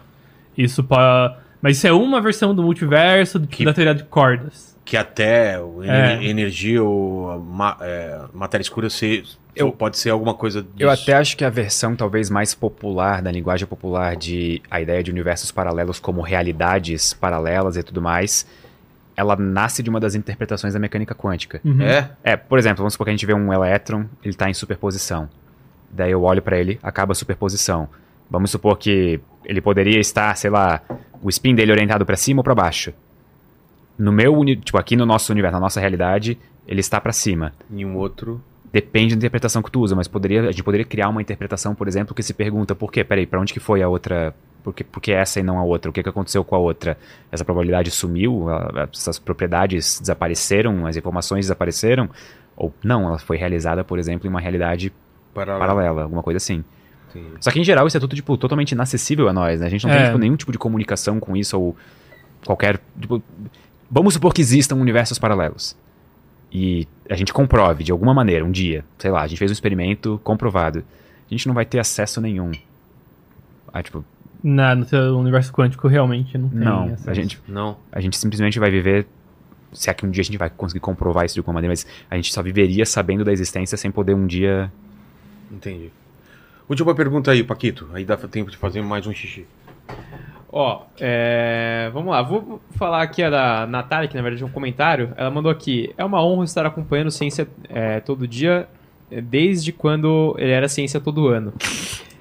Quando Faz o muito Pedro- tempo, faz muito tempo. Quando o Pedro tinha recém passado na UF.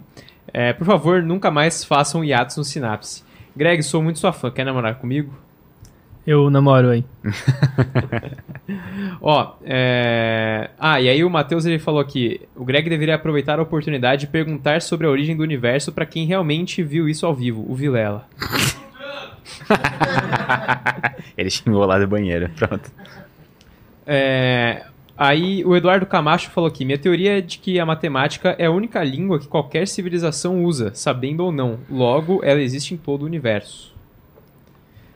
É... Uma das ideias até de comunicação com outras civilizações seria, por exemplo, pegar uma frequência, por exemplo, a linha do hidrogênio, que foi próxima da do sinal WOW, 1420 MHz, e multiplicar ela por pi, por exemplo, para mostrar que não foi nenhuma origem, sabe, o- não, tipo, não foi nenhuma origem natural que gerou aquele efeito, que gerou aquele sinal, pra gente poder distinguir bem de que foi um sinal alienígena, tecnológico, alguma coisa assim. Só quem sabe matemática sabe o que é pi, É. então esforça que é. Não existe nenhum processo natural conhecido que geraria aquela frequência, então banheiro. Vai lá, vai lá. Eu queria saber o que é essa estampa da, da blusa do Loso. É da sua loja essa? É, da, é da Voyager. É a placa da Voyager. Is there anybody out here? É, é basicamente isso é um mapa de como achar a Terra. Como assim? ó? A Terra tá aqui no centro. Certo. E Eu não essas. sei nem se tá aparecendo, mas enfim. Tá aparecendo? Tá dando certo? Tá. Isso daqui é a Terra. E aí, cada fim de linha é um pulsar, que é um tipo de estrela bem específico conhecido. Daí, mais ou menos, a ideia é que isso, na verdade, é um desenho tridimensional. Então, a gente conseguiria a distância, porque se tu for ver as linhas de perto, elas estão meio cortadinhas. É. A gente conseguiria usar isso para meio que ter a relação de distâncias entre esses pulsares e a Terra no centro e a posição deles no céu. Então a gente consegue meio que, caso um dia uma civilização achasse essa placa flutuando no meio do universo, ela poderia fazer um backtrack, ela conseguiria ver de onde foi enviada. Entendi. Tipo e essa- um- os tracinhos são, são o quê? São tipo como se fosse, se eu não me engano, é binário. Ah, é? É, pra fazer tipo escalas de, de, de distância, assim, tipo, transmitir a senso de distância, de ah, essa aqui tá mais longe, essa aqui tá mais perto. Tá. E assim vai. Que doideira. Tem muita coisa interessante no disco da Voyager. A minha namorada mandou uma estatística interessante aqui. Ela falou que todas as vezes que o Harry Styles veio pro Brasil, a gente perdeu a Copa. Mas não é muito difícil. Faz um É. bom tempo que o Brasil não ganha a Copa. É, da mesma maneira, todo ano que a Copa é realizada em ano par, o Brasil perde. Desde 2002. Eu tava esperando alguém perceber a, a piada, mas. Ó, é, eu queria saber quais canais de ciência vocês se inspiram, seja brasileiros ou canais gringos. Ou indicam também, né? Cara, eu indico. Deixa eu ver. Alguns que eu tenho assistido. Não é necessariamente de ciência, mas eu gosto de curiosidades em geral. Half as Interesting. Como se fosse, tipo, quase interessante em inglês. Muito bom canal. Ele é do, do Sam, que tem o Wendover Productions, faz uns documentários muito bons e aleatórios. E em todo o vídeo dele, ele consegue de alguma maneira botar aviões no meio. É um meme, assim, tipo, interno, sabe? Então é maravilhoso. Eu gosto bastante dos vídeos do Veritasium. Acho que é um bom canal também. É... O Vsauce, mas ultimamente eu não tenho mais visto muito vídeos deles. mu- muitos É, eles vídeos. Não postam mais. É, ele Eles basicamente. fazendo só pro YouTube. é, aquele programa tipo a Netflix do, do YouTube lá, que eles têm, esqueci o nome. Uma vez eu, Parou esse. eu estive num rolê muito maluco. Eu tava indo de transfer pro aeroporto no Alabama com o Derek e o Michael no carro, no, no transfer. E, é- e aí eu, a gente tava conversando, assim, e, tipo... Cara, aquele momento, assim, tá na, na minha mente salvo. Porque foi, tipo... Quando eu comecei o YouTube, quando eu comecei no YouTube, eu tinha eles muito como inspiração. E aí eu tava no mesmo, na mesma van que eles conversando, eu fiquei tipo... Cara... Olha só isso, que coisa maluca, sabe? Tipo, aquele momento de realização em que eu conheci meus ídolos, digamos. Daí, Total. massa. Greg, quais são tuas inspirações científicas de canal? Canal no YouTube? É. Hum. Antigamente eu acompanhava esses porque era o que tinha, né? Sim. Então eu vou num pessoal que eu acho que decidiu fazer um conteúdo justamente diferente do que tem. Tem um cara que eu tô gostando muito, porque tá indo em algo que eu adoro, que é História da Ciência. É o, o canal dele é Bob Broccoli, é o nome. Que é, é- não era um canal de ciência e ele começou a fazer uns documentários extrema bem, extremamente bem pesquisados sobre momentos Não polêmica de verdade. Algumas são polêmicas de verdade, mas história da ciência. Então, um exemplo de, de vídeo documentário dele é. Por, teve um escândalo nos anos 2000 de um cara que falsificou clonagem humana. E dele tem um documentário de duas partes, entrando nas minúcias de como o cara fez isso, por quais razões ele talvez fez isso, e, sabe, minuciando quem ajudou com o que, quem descobriu como, quem se queimou com isso. E é o que eu adoro é justamente é, essas historinhas que humanizam o cientista, porque. E eu tinha um pouco disso antes de eu virar um cientista, querendo ou não, que às vezes a gente imagina que um cientista é o cara que tá lá num. vestindo um casaco fazendo um experimento de laboratório lá, um jaleco. É um experimento muito louco num laboratório, que ele é um cara meio removido da sociedade. Quando na verdade muitos cientistas, sabe, é uma pessoa perfeitamente normal, que, sei lá, coleciona carta de Pokémon como hobby, sabe, joga futebol aos domingos, e sabe, tem uma vida perfeitamente mundana e tem como trabalho explorar coisas, assim. Então, eu adoro quando eu vejo esse lado humano do, da ciência. Nossa, eu acho que provavelmente se a gente pegasse, tipo assim, um cientista, sei lá, do projeto Manhattan, botasse num podcast, eu acho que o podcast ia ser eles falando. Hum, eu não sei, eu vou pesquisar e já volto. É? Ia É. ser uma parada assim. Muitos deles, inclusive, tinham essa fama, né, de. Na hora eles não davam uma resposta, Uhum. voltavam pra casa, estudavam a parada e, vo- e voltavam com a resposta. Entendi. Geralmente certa. É, que não é a visão que a gente tem. Que a visão é que o cara manja pra caramba É. e vai ter todas as respostas na cabeça. Uhum. Ele tinha uns caras que fingiam isso pra sacanear. Eu esqueci o nome de quem ele era. Eu acho que era o Teller mesmo. Teve um cara que, só pra sacanear os outros, ele decorou uma tabela enorme de contas prontas, assim. E daí ele conseguia fazer contas muito complicadas de cabeça rápida, porque tinha decorado só pra assustar os outros, né? Sabe? Pura, pura vontade de sacanear. Excelente. Entendi. Obrigado demais aos dois. Obrigado, Paquito. Obrigado à turma que tá aqui. Mas o, vou, vou utilizar o Greg, que é a primeira vez que ele vem, pra fazer as três perguntas finais, Ah, ok? claro. Então, é o seguinte. é, todo mundo eu faço essas mesmas Uhum. perguntas e contigo não vai ser diferente, Greg. Eu queria saber qual foi o momento mais difícil da tua carreira ou da tua vida. da minha carreira foi terminar o mestrado durante a pandemia, porque eu trabalho com física experimental.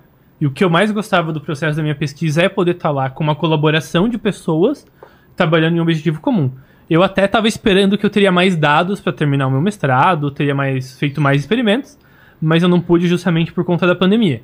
Eu tive que dar uma retrabalhada e aquele desânimo geral que veio quando ficou óbvio que a pandemia não ia ser tão simples assim. É. E aquilo acabou me fazendo arrastar o meu mestrado e desanimar. Eu cheguei a considerar em certos momentos se valia a pena terminar, mas já tava tão na esquina que eu acho que eu terminei mais pela tirar do caminho e não precisar pensar sobre do que por interesse em ciência. E eu sou uma pessoa que amo ciência, então foi um momento que eu me vi fazendo algo que um ano atrás era a paixão da minha vida, com mau humor sobre aquilo, com desprezo por algo que tanto pouco tempo eu gostava, sabe? E daí foi um momento de realmente parar, dar um passo pra trás e olhar pra situação como um todo. Hein? Entendi. A segunda pergunta é o seguinte: eu não sei se o, se o Pedro te falou, se a galera te falou que a gente vai morrer um dia, né? Você tá ligado nisso daí?